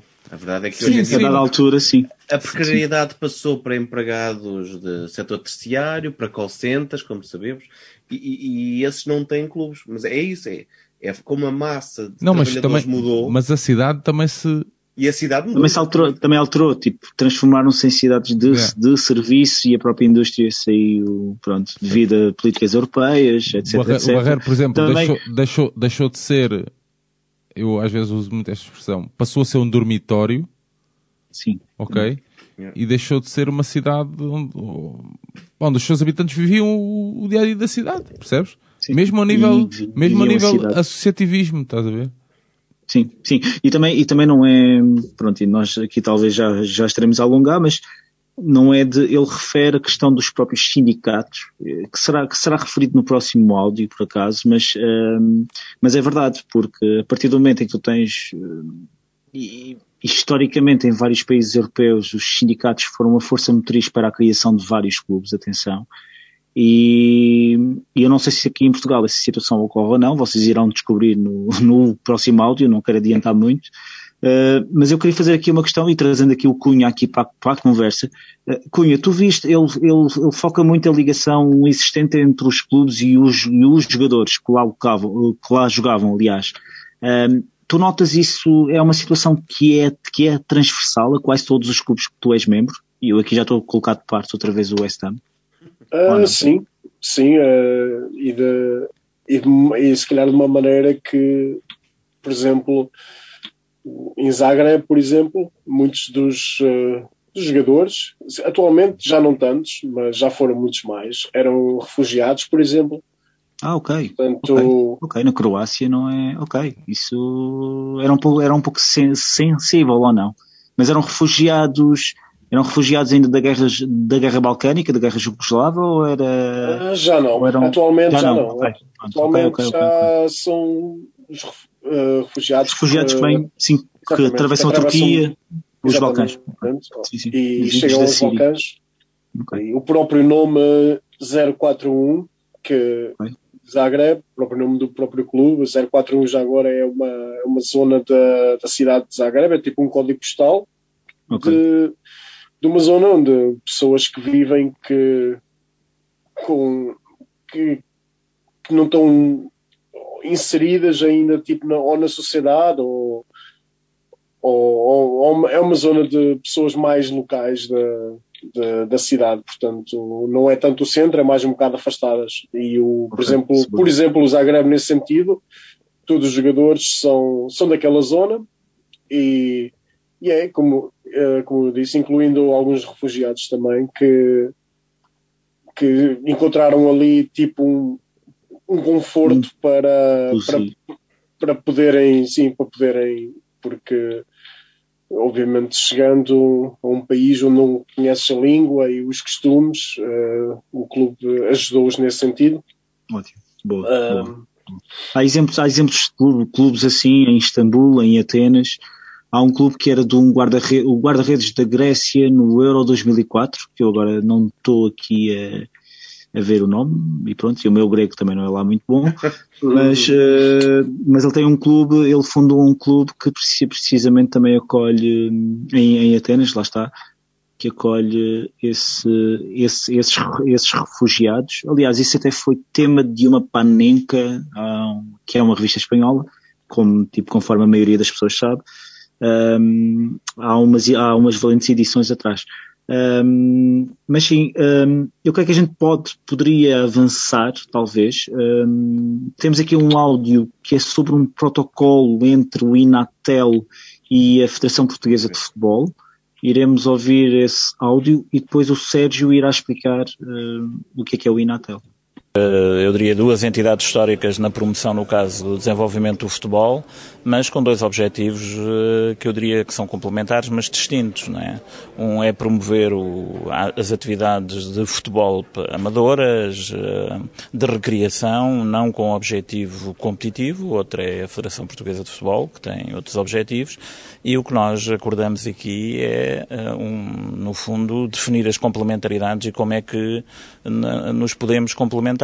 E no caso da Fundação Inatel, um grande agradecimento, porque a Federação Portuguesa de Futebol tem o um know-how, uh, tem árbitros, tem conhecimento, tem uma implantação no terreno que nos pode ajudar imenso a desenvolver em Portugal o futebol amador para os ativos trabalhadores, etc. Uma parceria existente entre as duas instituições, um aproximar relativamente aos objetivos de cada uma delas, não tanto com os aspectos legais que o Decreto 415 de 2015 consagrou, mas acima de tudo aquilo que temos procurado fazer, uma aproximação com as, com as entidades que organizam este tipo de desporto, de desporto de recreação e lazer, no sentido de estabelecer uh, pontes, uh, estabelecer uh, ações comuns tendentes àquilo que é fundamental, que é aumentar a prática desportiva, que é fundamental em termos da nossa sociedade. Ainda recentemente tivemos a oportunidade de ter aqui um, um, lançamento de uma campanha mundial relacionada com a atividade física e, nesse sentido, eh, esta aproximação entre as duas organizações, tendentes a encontrar caminhos comuns, eh, trocar ideias, sabendo claramente que há duas realidades que são distintas no nosso país. Um, claramente, são as competições desportivas eh, de alto nível, inseridas nas atividades profissionais ou não profissionais, e outra atividade complementar que não deve ser descurada, deve ser incrementada e com esta nossa atitude de aproximação tendemos claramente que o desporto de recreação e lazer tem um lugar na nossa sociedade e se pudermos dessa forma potenciar trazer esses mais de 7 mil atletas que o pratiquem em condições de segurança e saúde, que é fundamental, e inseri-los na esfera, na órbita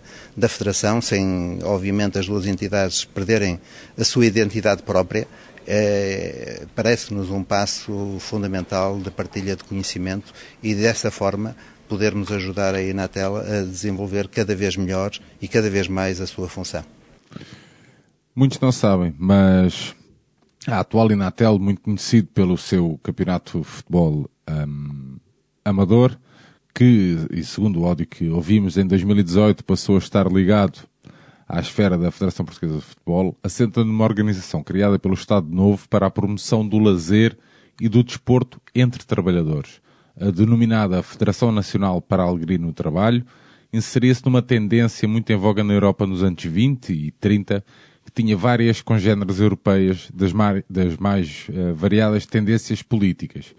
Uh, vamos ouvir novamente o João uh, sobre este tema.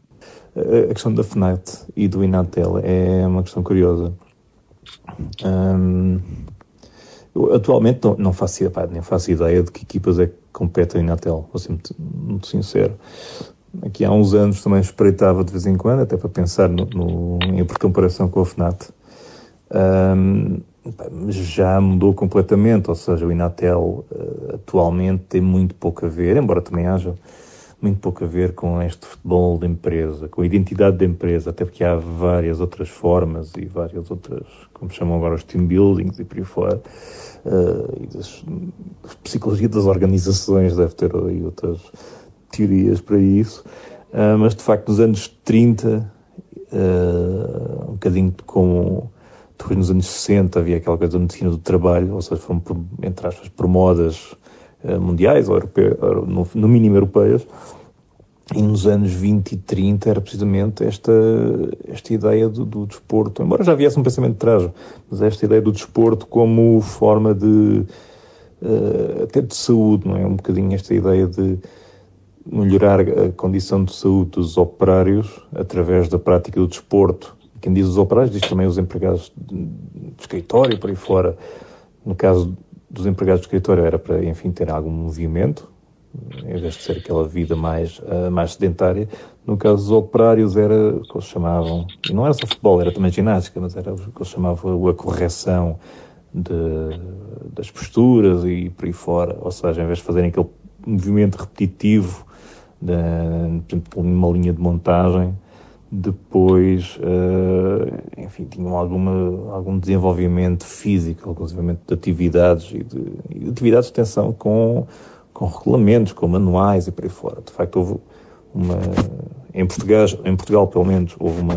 Enfim, um bocadinho pobrezinha, mas houve produção, sobretudo por médicos e depois militares, produção de literatura e de manuais para, para essas, enfim, peças, para a FNAT, precisamente, usar depois nas empresas, nos anos 30. Também houve casos nos anos 20, obviamente antes do Estado Novo, a partir daí não, houve, não houve mais nada, ali na zona de, de Belém, uh, não, não recordo exatamente em que sítio é que era a sede, mas houve uma liga operária nos anos 20 em que participava um clube que era o Lusitano, uh, mais uma ou outra ali da zona de Belém, acho, Alcântara, mais ou menos, e ajuda. Uh, e agora também não me lembro não, o ano exato, mas no início, dos anos 20 houve a Federação Socialista de, de Esportes Atléticos, que tinha várias modalidades, inclusivamente uma liga de futebol, e cuja, cuja sede era precisamente no Palácio das Galveias, ali no Campo Pequeno, onde agora é a Biblioteca Municipal, não sei se era, acho que era no primeiro andar, um assim já. E, e, e é curioso como isso também vem, vem num movimento europeu. Há um conjunto de, inclusivamente, os, uma espécie de, de Jogos Olímpicos uh, socialistas, marxistas, uh, de federações socialistas em cada país, precisamente para criar um futebol alternativo, ou seja, que fugisse do que se estava, enfim, a anunciar já como futebol burguês de, ali nos anos 20. A questão, voltando à questão da, da FNAT, mudou, mudou imenso, ou seja, não falando agora estar aqui nesta deambulação de história, mas, uh, mas a questão de FNAT inicialmente ser também de criar a identificação dos trabalhadores com a empresa, mas também para, de certa maneira, os, quase os pacificar, ou seja, ter, manter o controle sobre os, sobre, sobre os operários, no fundo, através da empresa, não só no, no, no, no, seu horário de trabalho, mas também nas horas de lazer.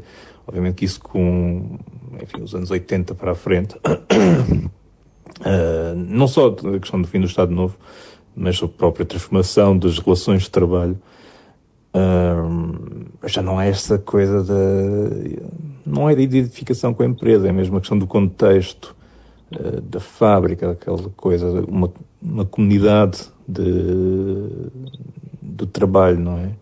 Acho que também as próprias relações, acho que tem muito a ver também com a evolução das, dos contratos e das relações de trabalho cada vez mais individuais, não é? O espaço de trabalho cada vez mais individual. Uh, não, não consigo falar exatamente das fábricas, não conheço, mas falando aqui também dos, enfim, das empresas em que há os postos de trabalho cada vez mais individuais, enfim, há uma, uma atomização, não é, das relações e da, das relações de trabalho e das, enfim, de tudo, tudo o resto. Portanto, eu acho que o Inatel também acaba por refletir isso com, ou não digo desaparecimento, mas haver cada vez menos equipas de empresas e haver cada vez mais equipas de, de, de zonas ou de amigos, não é? Não necessariamente ligadas, uh, ligadas a um, a um trabalho. Uh, o que nós aqui observamos, e o João aqui conseguiu, pá, fez um bom compêndio porque ele trouxe vários temas aqui para a conversa e dado que, dado que este EP ou este episódio vai para o ar uh, ou é relacionado com, o- com o 1 de Maio. Um, esta também, lá está, esta também é uma vertente que teve muito, muito presente, em especial, em especial no início do século XX, uh, finais do século XIX. O Miquel, Mique- o Miquel Carreira. Tem um, Uh, Carreira, o Miquel Correia, o Miquel Carreira, Carreira é, o, é o artista, por acaso, e eu acho que já não é a primeira vez que eu aqui digo Miquel Carreira, coitado.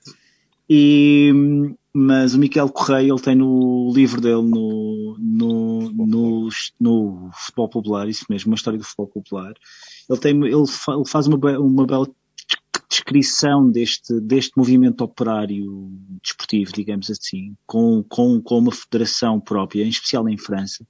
Um, estes movimentos foram criados no final do século XIX, do que eu me recordo, em, em especial na Alemanha até, eh, como uma forma de disciplinar, eh, vindo um pouco na, na base daquela ética vitoriana também, e era muito voltado mais para, tipo, para os, os, os ginásios, etc, etc. Aliás, a maioria dos clubes alemães, ou dos grandes clubes alemães, eh, começaram por ser secções de, de, de ginásio.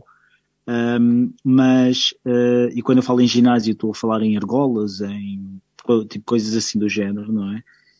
E, e depois, tipo, tipo, tipo, tipo, progressivamente, e embora o movimento operário tenha sempre olhado de lado tipo, para o desporto, porque via isso como uma espécie de ócio bu burguês, aliás, os próprios Jogos Olímpicos eram vistos tipo, como uma, na altura e à luz da época, eram vistos tipo, eram vistos tipo como uma construção burguesa, digamos assim, não era? Que desvirtuava o próprio ideal do, do homem novo, digamos assim.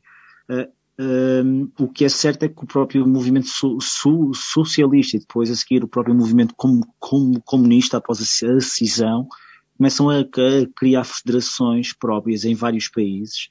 Uh, o João aqui fala, eu aqui desconhecia que havia uma aqui em Portugal, um, aliás, até houve Olimpíadas ver, ver, vermelhas, tipo por assim dizer, até, aí, aí, aí, no final da década de 20, início da década de 30.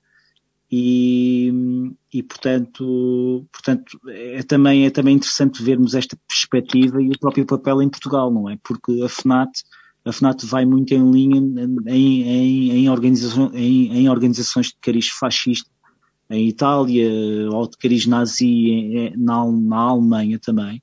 E daí nós aqui falarmos da questão das próprias ten, tendências políticas, não é? Porque cada, cada tendência política tinha a sua, tinha, tinha a sua federação. E, e isso é algo que desapareceu quase, não é? Um, até porque existem estas organizações hegemónicas, tipo como a UEFA, a própria FIFA, no caso do futebol, não é?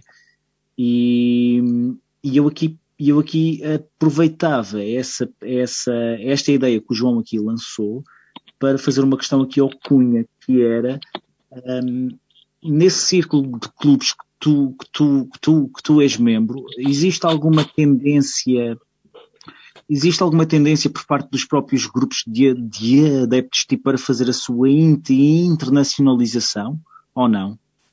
Internacionalização em que sentido? Tipo, ficarem sentido mais, mais conhecidos? mais conhecidos e mais ligados a grupos semelhantes de outros países. Ah, sim. Partilham os, sim, os, mesmos, os mesmos ideais. Ou seja, isso é mesmo uma premissa que está mesmo na base. Ou seja, é algo que é feito ativamente. É isso? Exatamente. Não sei se já ouviste falar, por exemplo, da Antira, que acontece em Hamburgo. Uhum. Ok, não sei. Não sei okay, se explica. conheces. Não, explica. Uh, pronto, para, para, dar um pequeno apanhado, uh, a Antira, por exemplo, é uma... É, posso quase dizer que é quase que é um convívio enorme com imensos uh, clubes que partilham mesmos, os mesmos ideais e isto acontece no estádio de São Paulo okay. e já acontece há, há muitos anos e, e, e, todos têm a oportunidade de jogar futebol, conviver. Uh, eu por acaso eu costumo ir a, uma muito semelhante que é chamada WAFA, que é em Trenčín na Eslováquia. Uh, okay. Espero lá conseguir em julho, tenho voos vamos esperar, e acontece no mesmo sentido. São, portanto, durante dois dias o estádio pertence, uh, só para dar um pequeno exemplo, uh, à semelhança que acontece em Hamburgo, o estádio do clube do Trem China. Uh, praticamente é quase que oferecido aos adeptos para poderem fazer os jogos de futebol, o próprio convívio, e existem vários escritores, por exemplo, que, que dão quase que palestras uh, no sentido de, de, de, política também, nesse sentido, e outras coisas mais. Portanto, sim, uh, yeah, existe, uh, existe um convívio, existem sítios na Europa, por exemplo, mesmo em Hamburgo também, agora está-me a escapar o, está a escapar o nome, mas, ah, desculpa, em Berlim, perto de Babelsberg, que temos a falar a, em off a, no início, Uhum. Também, existe um, também existe um festival que, que, que, também tem mais a ver com música do que futebol, mas obviamente,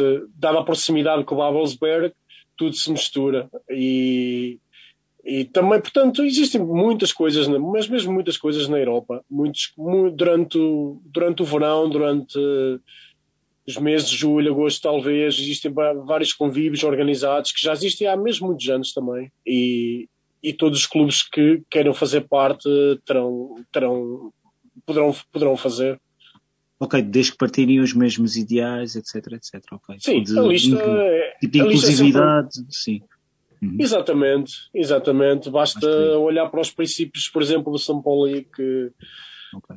e, que, e todos os, e obviamente todos os outros clubes que, que uh, seguem exatamente o mesmo, os, mesmos, os mesmos ideais, por exemplo, que é exatamente que é a integridade e, e, tudo, e tudo isso. Por acaso, eu, por acaso eu, tenho, eu tinha aqui uma questão tipo sobre isso, mas, mas por acaso, e para finalizar aqui a participação do João Silva, nós perguntamos qual era, tipo, qual era o, o, o San Pauli uh, português, se é que existia um. Tipo, vamos ouvir a resposta. Oi Sérgio, desculpa, uh, só agora que parei e e estou aqui a ver isto com um bocadinho mais de atenção. Aqui, começando aqui por fim, uh, a tua questão do São Paulo e português, eu, eu acho que não. Sinceramente, não acho que exista assim nenhum clube. Poderá haver um pequeno clube, eventualmente, uma, uma coisa muito, muito local e não necessariamente representativa do, da localidade, que, que tente emular, dar de alguma forma, este, este sentimento de São Paulo. Agora, não acho que haja a esse nível, nem o São Paulo nem o Rai Vallecano, ligado que era à terra, que era um conjunto de valores, não é? Conjunto de, de, de enfim, de senhas de identidade, como, como dizem na Espanha.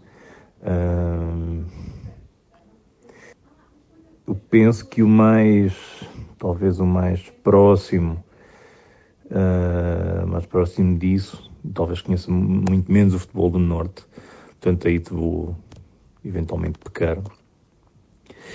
Mas é, é curioso, por exemplo, o caso de, do Belenenses, uh, que tem uma história muito, muito complexa e, e, também teve na sua história presidente e, e, e adeptos e financiadores como, como o Américo Tomás, não é?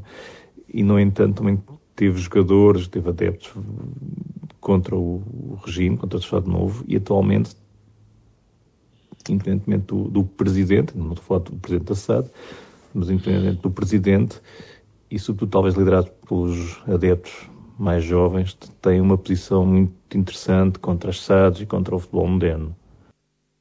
Curiosamente, eu diria ainda nessa questão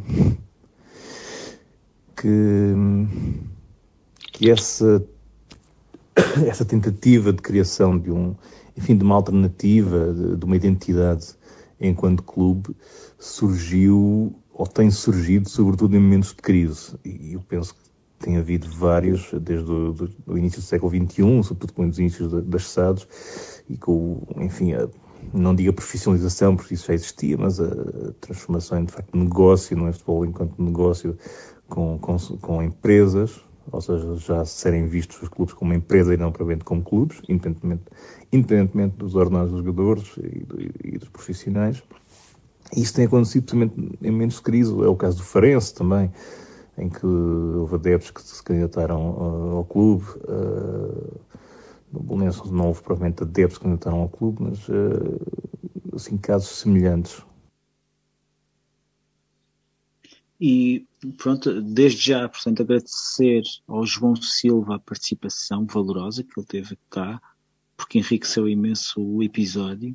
Uh, apenas referi também que ele, que ele após os áudios, ele enviou para o Sérgio, que foi, foi o nosso contacto, um, ele enviou uh, questão sobre o próprio, um insight tipo sobre o Oriental interessante. O Oriental começa por ser, ou os clubes que estão, que estão na formação do Oriental, porque o Oriental é formado no final da década de 40, parece. Um, então, havia clubes, havia grupo, grupos anarquistas ligados a um ou dois clubes que, que deram, que deram origem ao, ao próprio Oriental e depois esses clubes ou esses grupos ou o próprio PC passa a estar muito, muito, muito ligado a, esse, a esses clubes. 1930, exato. Isso mesmo. E depois eu creio que eu não estou, eu não estou aqui a ler é as mensagens. É o MRPP na década de 60, não é? Exatamente. 60 que, que passa a ter alguma, alguma preponderância. Uh, portanto, e o próprio regime quis sempre introduzir ou quis sempre colocar alguém uh, mais uh, de confiança, Contro... de confiança, Exato. creio que é essa a palavra por é, acaso, era é, a palavra é. que eu estava aqui à procura, para poder controlar, digamos assim, não é?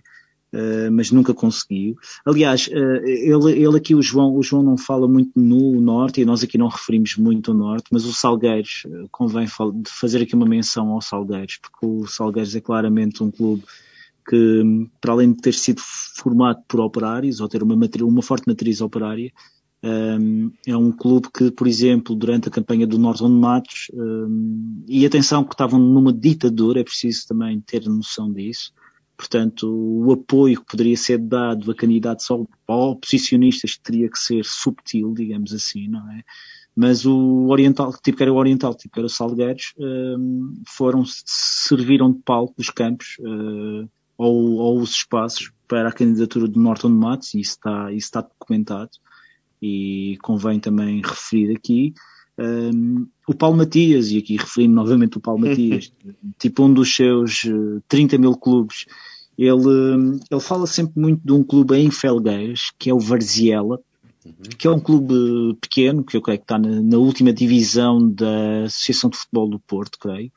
Um, que é um clube que é um clube que está a ser recuperado por, eh, por miúdos da Teca, digamos assim, e que está com uma dinâmica muito interessante também, muito inclusiva e é, eu creio que quem, quem estiver a ouvir nessa zona ou, ou acima da linha do, do, do Douro, eu, tipo, acho que vale a pena tipo, dar uma vista de olhos ao clube. Isto aqui, eu estou aqui a reproduzir aqui as palavras do Paulo Matias, portanto, podem escrever a review para ele, não é? Mas, um, eu queria, eu queria, eu faria agora aqui a questão ao Cunha, se o Cunha tem, uh, eu agora inverto e aqui direciono a questão que fizemos aqui ao João, se existe, sem tua, sem tua, sem tua opinião, existe algum Saint Pauli ou algum clube semelhante? Assim, não, um raio não. português, não? Não, eu acho que não. A realidade é diferente. Uh, em Portugal, de uma maneira Sim, há muitas coisas boas a, a acontecer, infelizmente para todos. Eh, por acaso, no áudio anterior referiram o Bolonenses, que acho que o Bolonenses uhum. teria todas as bases para poder. Uh, sim, completamente, porque uh, tem uma, o, o, verdadeiro, o verdadeiro tem, tem, tem todas as condições para quase reescrever uma, uma história que, que já tem muitos anos, que acho que, que é de certa rica. maneira até é muito rica e de certa maneira merecia muito mais respeito, mas o Belenenses não é o Benfica, infelizmente, ou se, os direitos Belenenses que me perdoem, mas no sentido de que em termos de se não és quase um dos três grandes, és quase secundário. É só a isso que me refiro. Sim. Tem uma história muito rica, mas apenas só é visto por alguns. E acho que de facto merecia mais. Mas é uma daquelas coisas, uh, teremos que esperar para ver. Uh, teremos que esperar para ver. Eu acho que eu acho que há, os clubes portugueses uh, não estão tão virados para mim nesse sentido de se calhar de, de meter um bocado mais de política, de se calhar de demonstrarem mais a, a força nisto. Não, acho que eles não estão muito. Uh, não é isso que eu vejo vê-se casos muito espontâneos, esporádicos, às vezes até de, certos, por exemplo, penso que é um Estoril que tem um pequeno grupo, se calhar não é tão pequeno quanto isso, mas não tenho oportunidade de lá ir, que são os supporters, se não estou em erro. Tem umas pequena, que tem uma base, posso, again, posso estar errado, mas acho que tem uma base de, de antifascista nesse sentido, no que toca à política, e portanto aí tem um pouco da base o São Paulo talvez, mas outra vez não é um raio valecano. Ah, Sim, sim. Portanto, eu acho O que ainda próprio estamos. Setúbal, o próprio Setúbal Sim. também, creio, creio que também tem um pequeno grupo que não é o, o- não é o, o sétimo, o sétimo e talvez exército, sétimo exército, aliás, é o outro.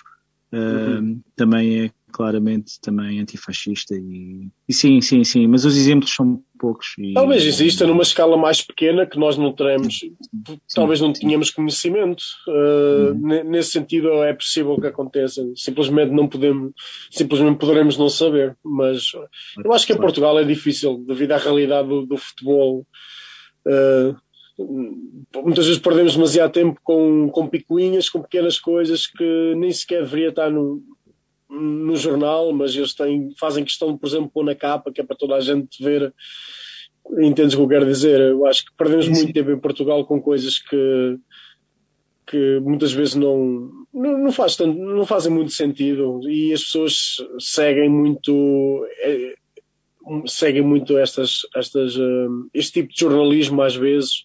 Isso também faz que as pessoas fiquem um bocado qua- quase que a viver num círculo, ou seja, futebol, futebol, futebol naquele sentido, daquela maneira, e se as pessoas não tiverem oportunidade, se calhar até de viajarem, porque muitos não têm, e de realmente reconhecer outras realidades. As pessoas pensam que o futebol é aquilo que, que existe e Não é. O futebol é muito mais.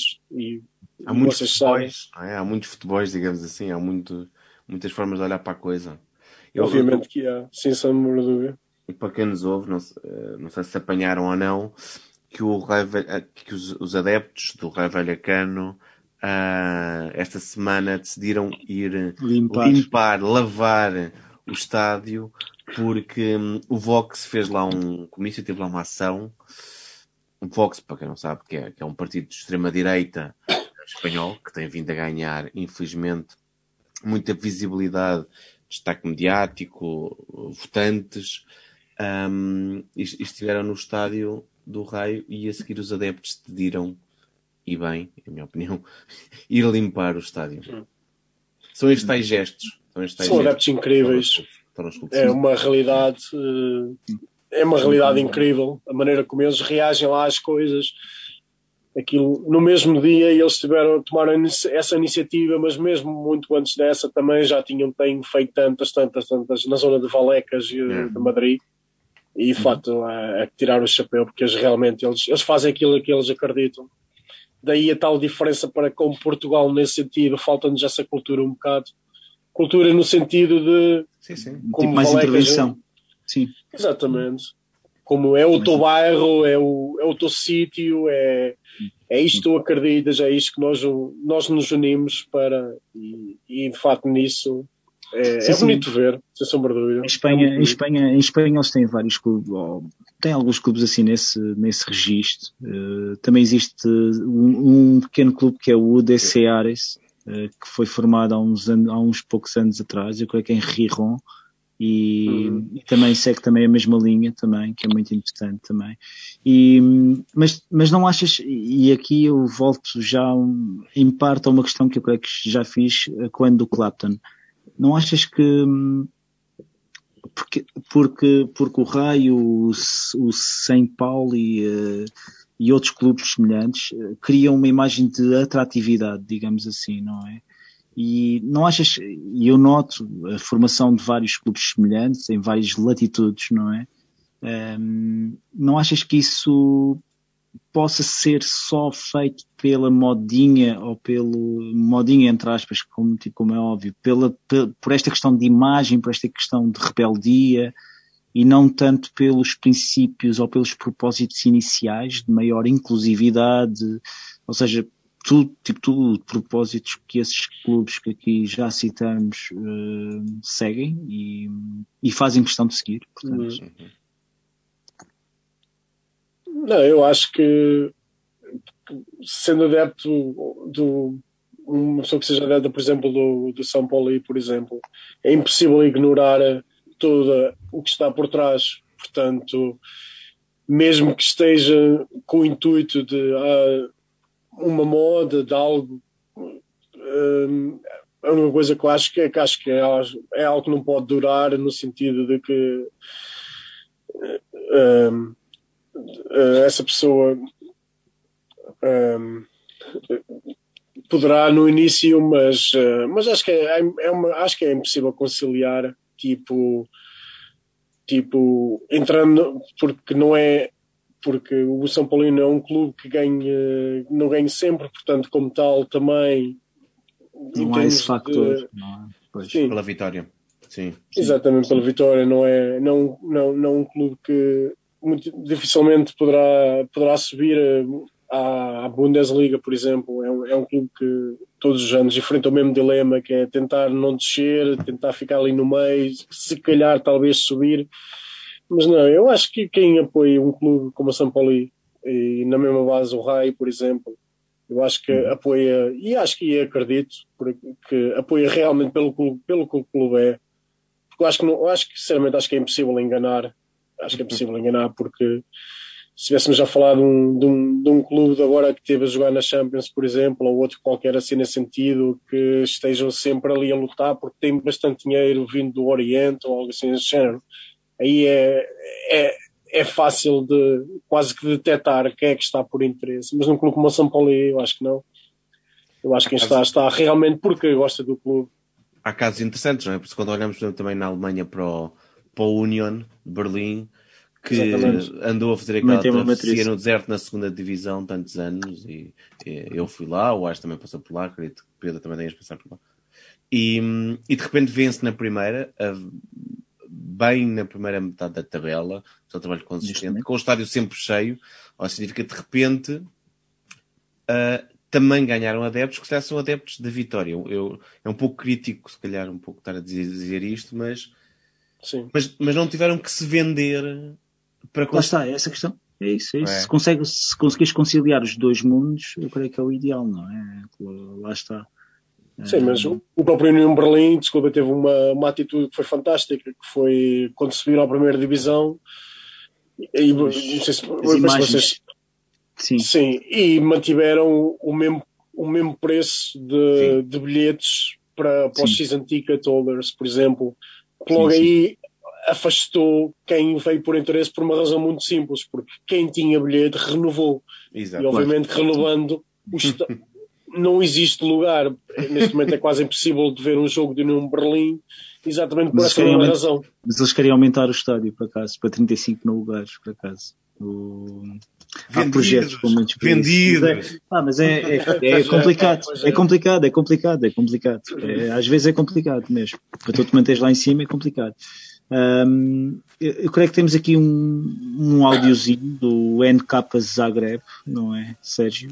Temos aqui o hino do NK Zagreb, uh, clube, que, é o, clube. Que, o Cunha também é membro ou sócio. Uh, vamos ouvir e já voltamos à nossa conversa.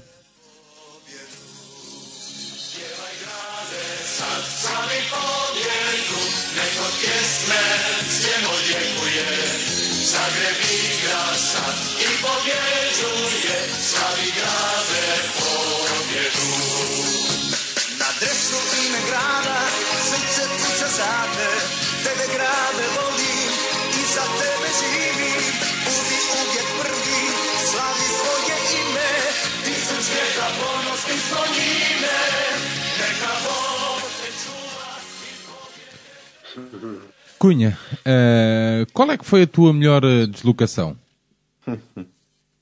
Pois, essa é sempre difícil, não é? é sempre difícil. Mas eu diria o Azerbaijão, no sentido de que nada foi planeado.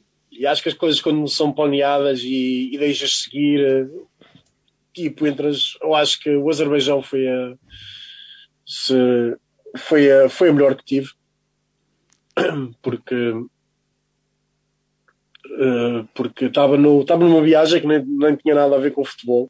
Estava aí para, para a Europa Central, uh, não, desculpa, para a Ásia Central naquela altura. E passei em Baku e tinha contato de alguém de lá que nunca tinha falado, mas uh, ele era adepto e é adepto do uh, Neftchi, Neftchi Baku e ele uh, recebeu-me na cidade e ficámos como que amigos. Ele disse que havia um jogo da, da equipa dele que fica numa terra que é bastante curiosa o nome, que é Ganja. Uhum. Fica no norte, no norte do Azerbaijão e ele perguntou se eu queria ir ver o jogo e simplesmente fui. Pelo fato de tudo ter acontecido muito esporadicamente, uh, não estava a pensar em nada, fazer algo assim desse género. E dei por mim a sair às 3 ou 4 da manhã, a fazer, acho que perto, não sei se eram 400, 500 quilómetros talvez, até ao norte, já perto da Geórgia, uh, com adeptos deles, um, e, e fui, e fui, fui, fui lá, vi o jogo, e fui vi o jogo com eles, foi, foi, foi incrível mesmo, foi incrível. Foi, foi mesmo. Deste, deste pelo- sorte, ao menos? pelo fato de não ter planeado nada e ter acontecido assim da maneira como aconteceu. Olha, Sim, e Cunha, e, e por quantos países é que já passaste? Uh, 50.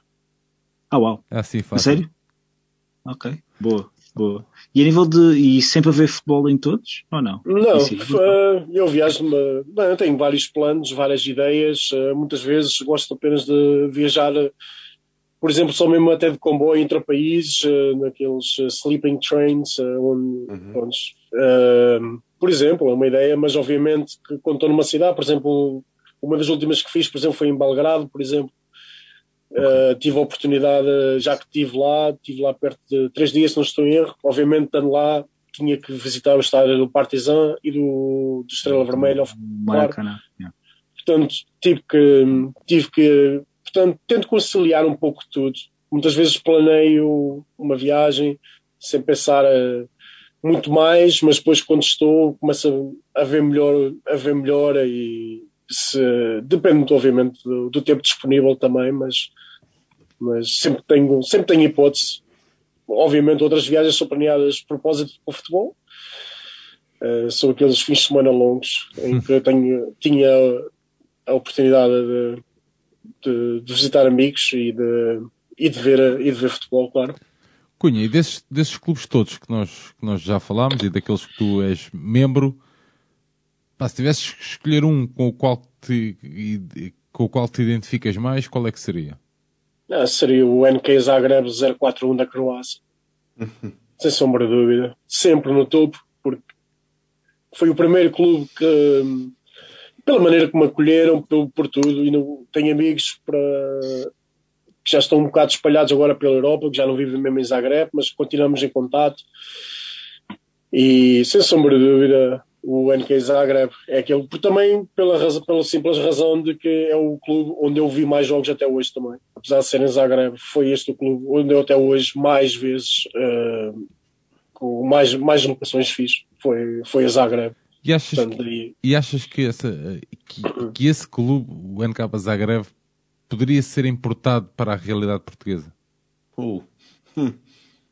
Não, acho que é possível, mas mas outra vez é, é difícil. É, é difícil. É... Outra vez, é possível. Se tu, nesta coisa de, de futebol, tipo, tem que falar um bocado, uh, do it yourself, faz, faz próprio. Sim, sim. DIY, exatamente. Nesse tipo de futebol, é, basta, basta ter. uh, Basta, basta, basta ter muita vontade no início e, e tudo é possível. Portanto, o Zagreb começou um bocado assim. Também começou um bocado com a revolta pelo próprio clube, que as coisas não estavam a correr bem. Isso foi tipo a.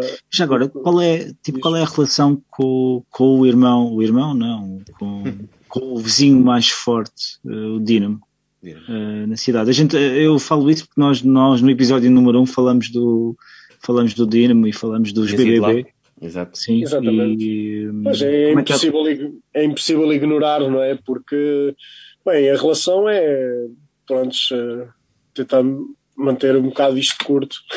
É os Dinamo, os Bad Blue Boys, eles, eh, não sei se já vocês tiveram a oportunidade de estar em Zagreb, mas toda a cidade, já, já. Sim, é toda BBB, sim, sim, Exatamente. sim, mesmo. Exatamente. Uh, para falar a verdade, sem, sem mentir, uma das razões pela, pela, pelo qual o, meu clube sobrevive é, tem muito a ver com o fato de serem demasiado pequenos para, darem, para terem importância. Se é que me faço entender? Sim, sim, sim. Ou seja, eles não se sentem, não se sentem tipo muito- como ameaça. É isso? Não, não, não. Porque os, os BBB, como, como grupo, são um grupo muito forte, com um núcleo duro, cerca de 80, 120 gajos que realmente controlam. Depois, à volta deles, estão obviamente os mais pequenos que tentam se mostrar, portanto, tempos a tempos, esses mais pequenos ah, atacam em jogos de onde este NK Zagreb joga, por exemplo, para tentar eh, roubar bandeiras, criar problemas, tirar, sabes, fazer coisas assim, para se tentarem, para se tentar mostrar. Acontece esporadicamente, eh, já aconteceu uma vez quando eu lá estive, mas eh, são apenas são apenas quase que putos no sentido de tentarem mostrar no grupo que ah, entendes? Mas a Para verdade é que. Sim, sim, sim. Mas também, por exemplo, um dos meus melhores amigos lá, por exemplo, eh, que é o da, Damir, ele, por exemplo, ele foi membro dos Bad Blue Boys por muitos anos, toda a vida, e depois passou para, para este NK Zagreb. E como ele, outros mais, muitos adeptos até mesmo, até do AIUC Split também, que viviam em Zagreb, Ok. Adotaram o, o adotaram NK isto, isto, o NK Zagreb, sim. para- clube. Sim, porque é possível coexistir, mas, eh, mas a verdade é que eh, yeah, Zagreb é uma cidade bastante complicada, mas também é preciso entender um bocado os Balcãs para entender um bocado muito mais do que se passa por trás.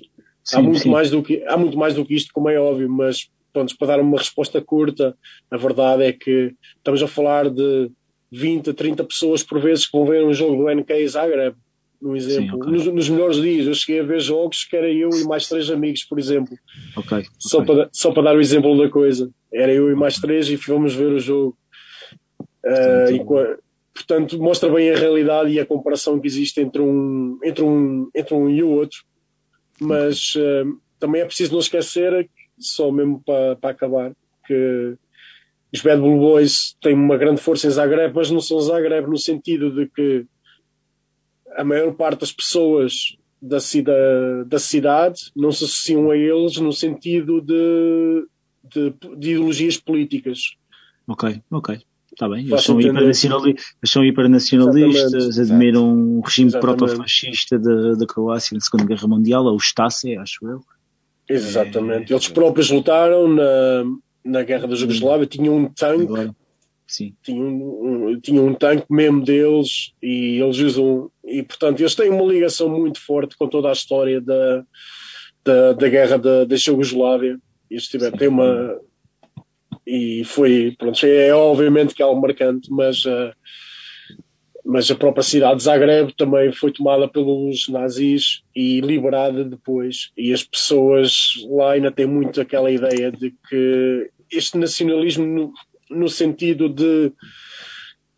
No sentido do que, da mesma maneira como os, os Bad Blue Boys seguem, que não é, não é algo positivo. Portanto, se algo acontece no sentido de sério uh, ao NK Zagreb, por exemplo, seria condenado de, do, do parte- modo geral. Portanto, Ok. sim, sim. É um espaço que eles têm para, para poder coexistir. Cunha, hum, Sim, Sérgio. tu escolheste aqui uma música Talco La Mano de Dias, porquê? É uma banda italiana que, por acaso, ainda não tive a oportunidade de ver ao vivo, mas já tentei várias vezes. Uh, é uma banda que eu gosto bastante. Se vocês não conhecem, gosto bastante. Esta música tem todo a ver com alguém, porque estamos a comemorar o Wood Mai também. Alguém que veio dos bairros, alguém que nós todos falámos já não há muito pouco tempo pelas piores razões, que é o Maradona. E esta música tem tudo a ver com ele e, e gosto mesmo muito. E acho que se associa também a este, a este Wood Mai que, estamos a comemorar. Muito bem. Talco La Mano de Dias. Já voltamos à conversa aqui no Brinco do Batista. Con y catarese a cada paso la vida. Un treno forjó una zurda inmortal con experiencia, sedienta ambición de llegar de cebollita. Soñaba jugar un mundial y consagrarse en primera.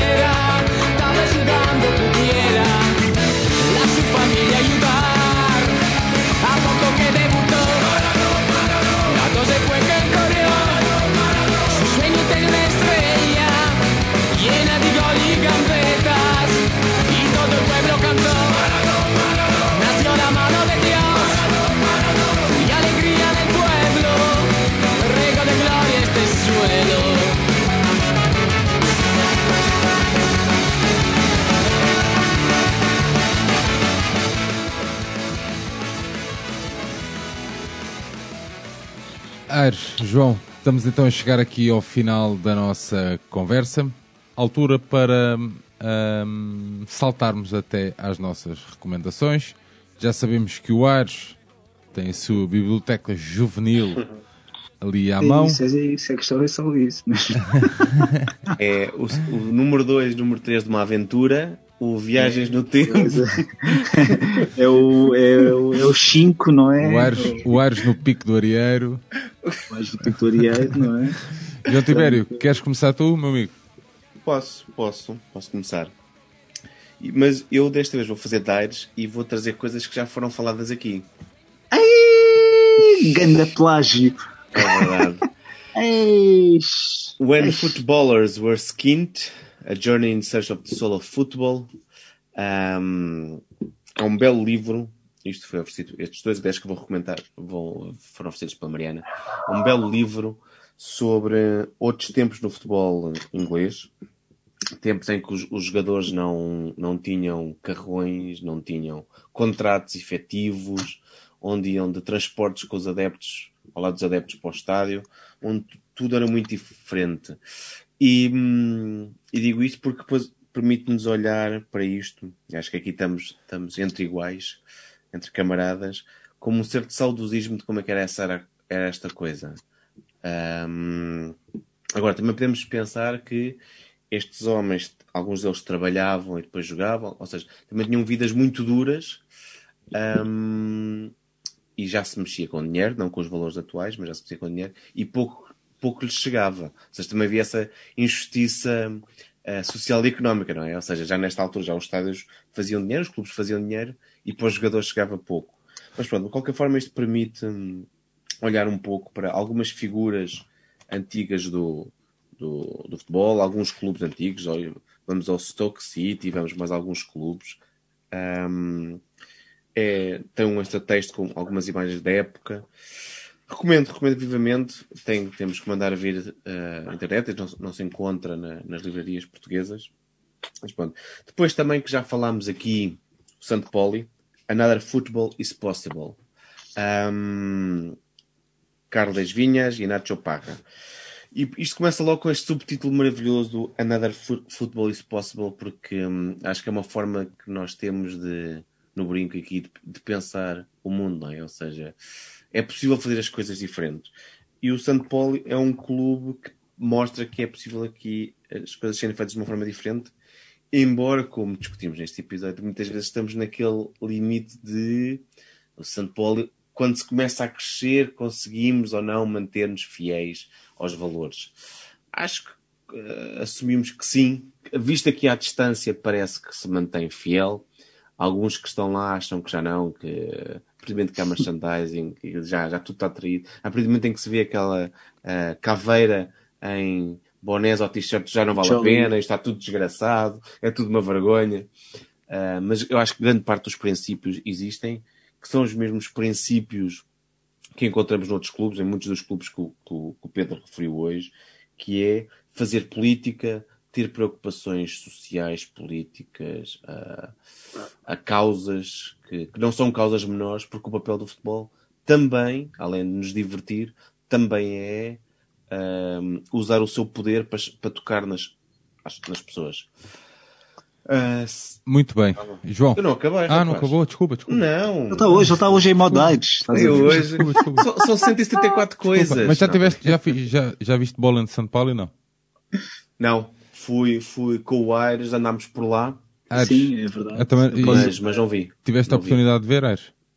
Não, porque também só tive em, aliás, estive em Hamburgo duas vezes, mas nessa vez que eu tive com o Tibério, o Tibério não foi comigo ao, ao Altona. Yeah. É verdade. Fui mais cedo. Eu, eu, Pá, eu a Mas vimos, mas vimos um Benfica Sporting de terceira De idade. Hamburgo. É verdade, Pronto. vimos um Benfica de Hamburgo versus Sporting de Hamburgo, atenção. Terceira idade, atenção, e o árbitro, eu não sei Tinha como um é que o problema no árbitro. joelho. Tinha um problema no joelho que lhe custava. Que a única coisa que ele dizia, ai, dá muito o joelho. Isto me dói é o joelho. Muito, muito e não, bem. corria, não conseguia correr atrás dos jogadores. Nós, eu, eu tive a oportunidade de ver. eh, eh, a Silvana ainda hoje diz que foi o frio mais uma cena horrível que ela passou. Sim, queria mesmo ali ao lado Eh, do Rio. yeah, mas, mas pronto, ao menos vi um submarino lá embaixo. E pá, mas foi das experiências mais incríveis que eu tive. É. Aliás, esse fim de semana todo eu vi o Dortmund com o Schalke num dia, no dia anterior eu tinha visto o, o um Senna e depois fui então para Hamburgo. Um, todos estes três clubes, de alguma forma, mesmo que não seja de uma forma oficial, uh, têm ali uma ligação, Dortmund, Carlisle e, e São Paulo, e foi aí que nós fizemos as nossas, o nosso L de ligação, vá, se assim se pode dizer, e portanto foi um grande fim de semana, aconselho, pá, não é fácil, é óbvio que não é fácil, mas apesar de muitos acharem, como o João dizia bem, que, pá, que já não é exatamente, pá, eu aconselho porque é uma, uma grande, grande experiência. Ahm, O próprio bairro também é Sim, interessante. sim, sim, sim, sim. Almoçá- Jantámos lá depois num bairro que é também num bairro, num, num restaurante vegetariano que é de uma portuguesa. Ah, por acaso, pá, foi uma grande, grande experiência. Mas João, desculpa, continua. Não, não, tranquilo. E esta semana, com a reabertura das coisas, aproveitei também para ir ao cinema e ao teatro, e são essas as duas recomendações que trago. Uma é Nomadland, ahm, entretanto acabou por ganhar o, o, o Oscar de, de melhor eh, filme, e compreende. ahm, a Frances McDormand faz um, tem um grande papel, mas o livro, o filme, permite-nos pensar sobre hum, política e sobre a forma como a sociedade liberal americana ah, abandona pessoas e como morrem cidades atirando pessoas. naquele caso, a cidade desaparece e de repente as pessoas têm que voltar a. ficam sem casa e têm à procura da sua vida. Aqui, a personagem, sem, sem ah, spoiler muito o filme, ahm, também consegue conviver, conviver relativamente bem com essa ideia de ser nómada, mas ser-se desenraizado é sempre uma coisa muito, muito complexa. É o, tal, é o tal estádio de transitoriedade perpétua que eu falava no último episódio. Exato, exato. Não é fácil. Não é fácil, não é fácil. É, é- é, hum, e está muito bem conseguido, não só pela interpretação, co- como o que nos deixa a pensar. Deixa a pensar, também deixa a peça Catarina e a Beleza de Matar Fascistas. Ah, esteve no teatro, está no Teatro Nacional, vai agora percorrer o país. O título causou muita polémica em Portugal, sobretudo entre os fascistas, ah, que ficaram muito preocupados, percebendo, opa, então isto agora já é assim oficial. Ti- E o, o Tiago Rodrigues é um encenador eh, Que é brutal. Pá, é- é- já ganhou agora alguns prémios internacionais de teatro e esta Sim. peça é incrível. É um, é um, um elogio, é uma Acho que ele foi prémio, prémio Camões o ano, ano passado. pessoa, me sim, sim, sim. Pessoa, isso mesmo. Ah, e, e, pá, é- e é muito importante porque hum, trabalha, é uma história hum, hipotética, mas trabalha, e sem, sem estragar mais uma vez a, a peça, ah, todos os anos a família, os descendentes de Catarina Fêmea, reúnem-se uma vez por ano para matar um fascista. Mas calma, é uma espécie de Dexter, tem princípios e mata um fascista que tenha perseguido ou feito mal a mulheres. Ah, e o que depois se discute ali é que tem várias frases muito poderosas, mas a ideia é como é que se convive, como é que se lida com fascistas ou como é que se convive com quem não respeita a democracia. Tem de ser de uma forma democrática, dá ou não dá. E isto é, é, é o grande dilema que nós temos pela frente. Ah, porque também se refere lá que se vai normalizando, e uma das expressões é vamos normalizando todos os dias e vamos perdendo barreiras. É uma das frases que ela dita. É, todos os dias atravessamos ahm, linhas vermelhas e vamos aceitando. Vamos aceitando quando um Gocha leva o Mário Machado, depois já leva a Susana Garcia, depois. E, vamos aceitando isso normalmente, é só mais um passo. E de repente, e é o que acontece na peça, e, e nem numa fase inicial, chegamos a um ponto, na peça, em que os fascistas chegaram ao poder. Não, não tomaram, não foi preciso armas, chegaram ao poder. Porque fomos normalizando tudo aquilo. E mesmo quando já vimos isto no passado, quando vimos isto há 100 anos, hum, nós, eh, eh, puxando os galões, que, nos- que estamos mais atentos e, e avisamos às pessoas: calma, isto parece um fascista, cheira um fascista, ah, sabe um fascista, o que é que é preciso mais dizer para ver? Eles não estão cá pela democracia. A peça, eu espero que a peça continue a estar, que vá percorrer o país e que chegue a outras pessoas, pá, porque é mesmo um, um grito ah, poderosíssimo de temos que estar atentos, temos que fazer os possíveis, porque um dia, ah, se não paramos a tempo, um dia somos nós os alvos. A democracia, a liberdade, ah, esta possibilidade de estarmos aqui a falar sobre coisas, ah, sobre um mundo melhor, em que o futebol também faz parte, um dia é o alvo. Muito bem, João. Olha, eu trago duas sugestões. Uma relacionada com o episódio que gravamos hoje. O Som das Torcidas da plataforma Central 3 tem um episódio exclusivamente dedicado ao 1 de maio, dia em que se assinala então o Dia Internacional do Trabalhador. É um, para quem acompanha, um Matias Pinto e o Leandro e a mim fazem uma viagem sobre várias, hum, várias bancadas espalhadas pelo mundo em que o clube ou a música em si tenha algo uh, a ver com, a, com esta temática. Portanto, estão a uma horinha, tem várias, uh, várias um, grupos de adeptos espalhados então pelo mundo, várias temáticas, eles contextualizam muito bem. Pá, é um trabalho de investigação brutal do Matias. Uh, que é foi o Matias Pinto que fez, essa, fez esse trabalho de investigação. Foi aí também que eu fui pesquisar algumas coisas para o dia de hoje e, Boa. portanto, deixo aqui o meu conselho. Depois tinha um trunfo guardado já aqui há umas semanas atrás, pá, que eu acho que é, é das cenas mais brilhantes que eu já vi, que é Dois Perfeitos Estranhos, que está na Netflix. Pá, que é com o, não sei se pronto se conhecem, é com o rapper Joey Badass, um, e é dirigido pelo Trevor Free e o Martin Desmond Rowe. Uh, teve nomeado para o Oscar de melhor curta-metragem, é um, tem 32 minutos. E pá, basicamente é uma história de repetição de tempo, tal como a do, do clássico Feitiço do Tempo. É, Ah, dia da marmota. Yeah. Nestes dois perfeitos estranhos, eles usam este mecanismo narrativo para abordar algo mais importante, real e urgente: o racismo nos Estados Unidos e a, e a violência hum, e a violência policial.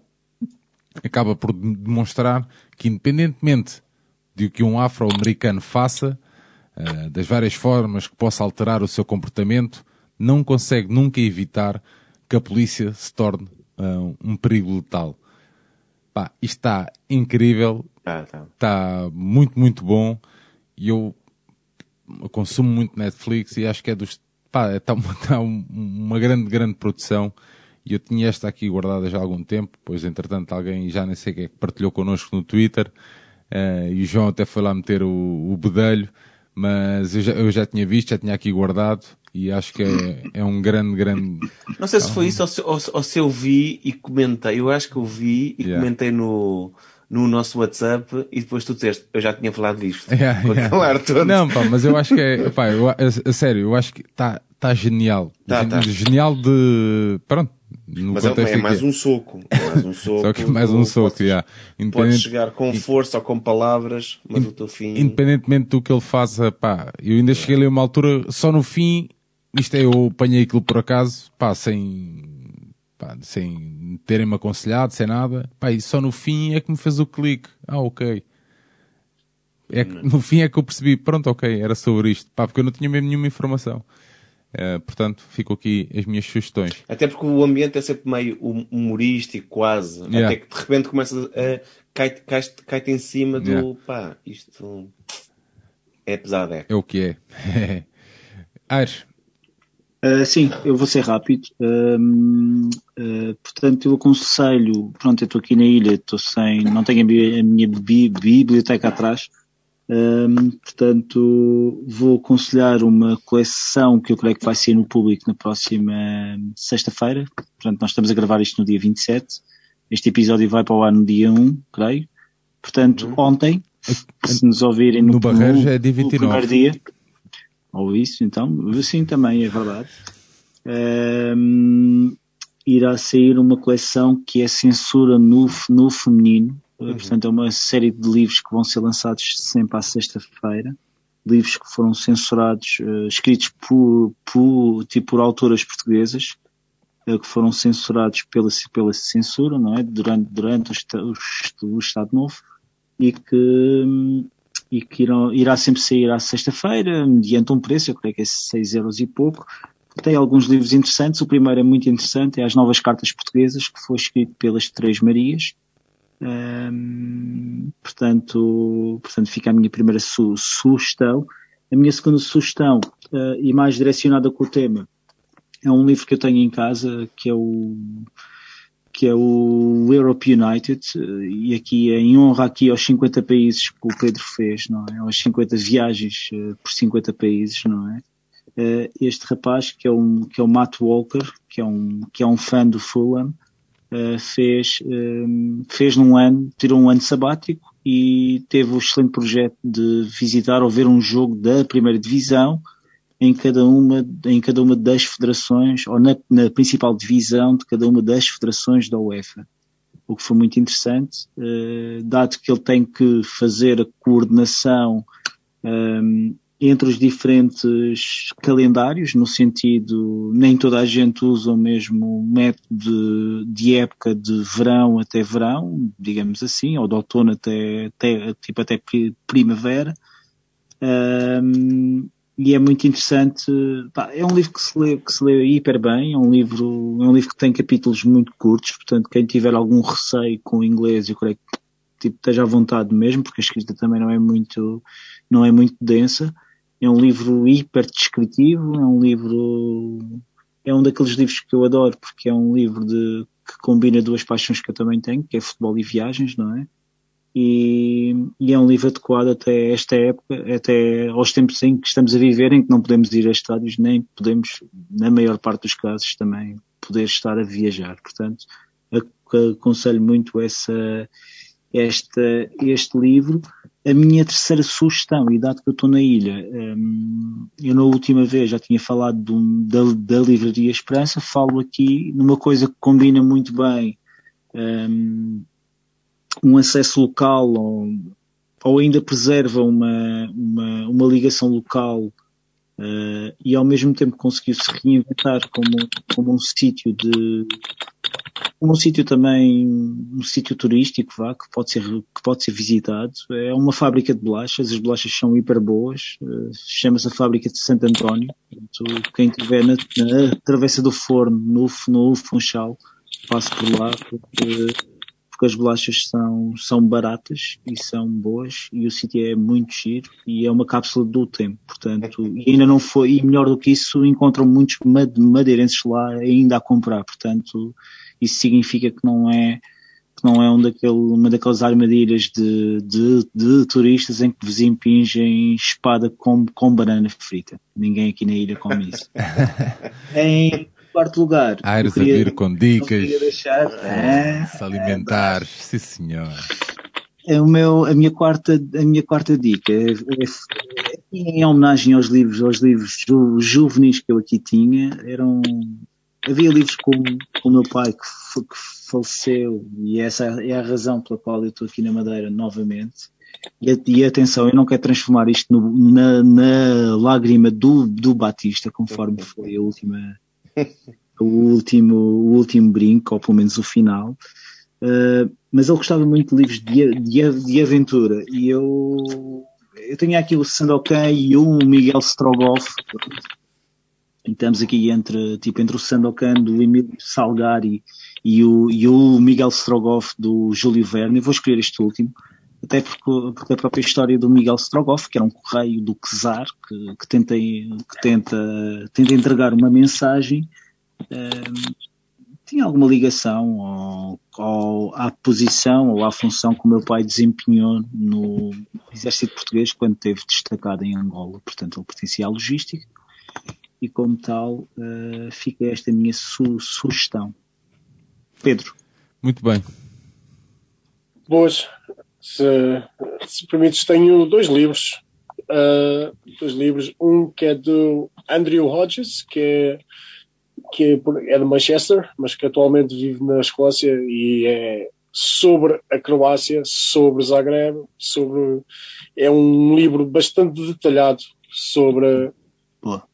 toda a realidade. Ele viveu durante muitos anos na cidade para poder escrever este livro, portanto, ele conviveu de perto com ambos os grupos, tanto do Dinamo como do NK Zagreb, e, e este livro é o resultado desse mesmo, desse mesmo trabalho. É um livro que eu gostei muito de ler e recomendo completamente. O segundo livro é, é um livro do Quarto Grado, que é um clube italiano que tem este, como sua base os mesmos princípios de pronto, todos os clubes que eu praticamente falei. É um clube muito perto de, de Nápoles, que este livro é uma é apenas fotográfico, com pequenas histórias uh, no seu todo, com toda a história do clube. É um livro muito pequeno, uh, tem perto de 20 páginas, talvez 30 no máximo, e tem aqui praticamente toda a história dos adeptos da, da luta que eles vivem. E é, as fotografias são sublimes, são mesmo espetaculares. Portanto, é um livro que eu tenho muito gosto, uh, muito gosto de mostrar mesmo. Foi oferecido por um, por um amigo, tenho muito gosto de o ter. E só queria recomendar, não sei se vocês tiveram a oportunidade de ver, se calhar já viram, mas se viram vou repetir, que é uma, um, um vídeo muito curto, que é o Nefta Football Club. Não, sei se, não sei se viram. É de 2018, é francês, mas passa-se, penso que posso estar a mentir, na Alge... não, na Tunísia, desculpa, peço desculpa, na Tunísia. Ok, ok. So, Nefta Football Club é um vídeo muito curto, uh, provavelmente podem encontrá-lo no YouTube. Eu acho que foi assim que eu vi também na altura. É muito curto, tem uma história bastante engraçada, tem tudo a ver com futebol e, era, e era só isso. E falamos, e falamos do tema também há dois episódios Sim. atrás, portanto é sempre interessante. São pormenores, se formos à página do quarto grado, um, o último post é de 25 de Abril e tem uma imagem deles no estádio a dizer quarto é antifascista, 25 de Abril é sempre. Sempre. Porque em Itália o 25 de Abril também é uma data importante. Ela- sim, há a libertação. É a libertação de 45. Yeah. Olha, boa cena, boa cena. Não conhecia Exatamente. isso. Não conhecia isso. Muito bem, João Tibério, vamos lá. Terminarmos este episódio. Pá, agradecer hum, ao Pedro, agradecer ao João, ah, porque este episódio hum, é daqueles que... é E daqueles agradecer, e, agradecer, e agradecer à net inglesa. Deixou acabar Só- isto. Só problemas técnicos. Epá, mas é, é daqueles programas que uma pessoa olhava para o guião hoje escrito pelo Aires e pensa, fogo, isto vai dar um episódio, um grande episódio grande, ahm, com muita coisa interessante, porque hum, estes clubes que o, que o Pedro nos trouxe ahm, são muito do que, do que nós queremos do futebol, ah, de que os, que os clubes ahm, tomem posição, que os clubes sejam mais do que apenas entretenimento, ah, e se calhar não voltaremos mais a isto, pelo menos à grande escala não vamos ter isto, vamos ter que nos apaixonar ah, pelos, pelos por clubes com dimensões mais pequenas, com menos adeptos, mas onde, onde cada adepto pode fazer a diferença. Ah, essa é uma coisa que nós temos vindo a discutir, ah, aqui falado algumas vezes, às vezes em on, outras em off. Ahm, se calhar vamos nos sentir mais úteis em comunidades, em grupos mais pequenos, fazer a diferença, tocar, ah, passar mensagem. E depois vamos ficar com outros clubes apenas para. hum, porque temos uma afinidade histórica, emocional, emotiva com as coisas. Mas nos outros clubes somos cada vez mais tratados como um, um número, um cartão de sócio, um, um potencial cliente para a promoção na loja ou na Telepisa, ou seja o que for. Um, pá, e, e ouvir estas histórias destes outros clubes permite-nos mesmo acreditar que, que um outro mundo é possível. Obrigado ao ao Pedro por trazer estes outros mundos. Muito bem. Muito obrigado, eu.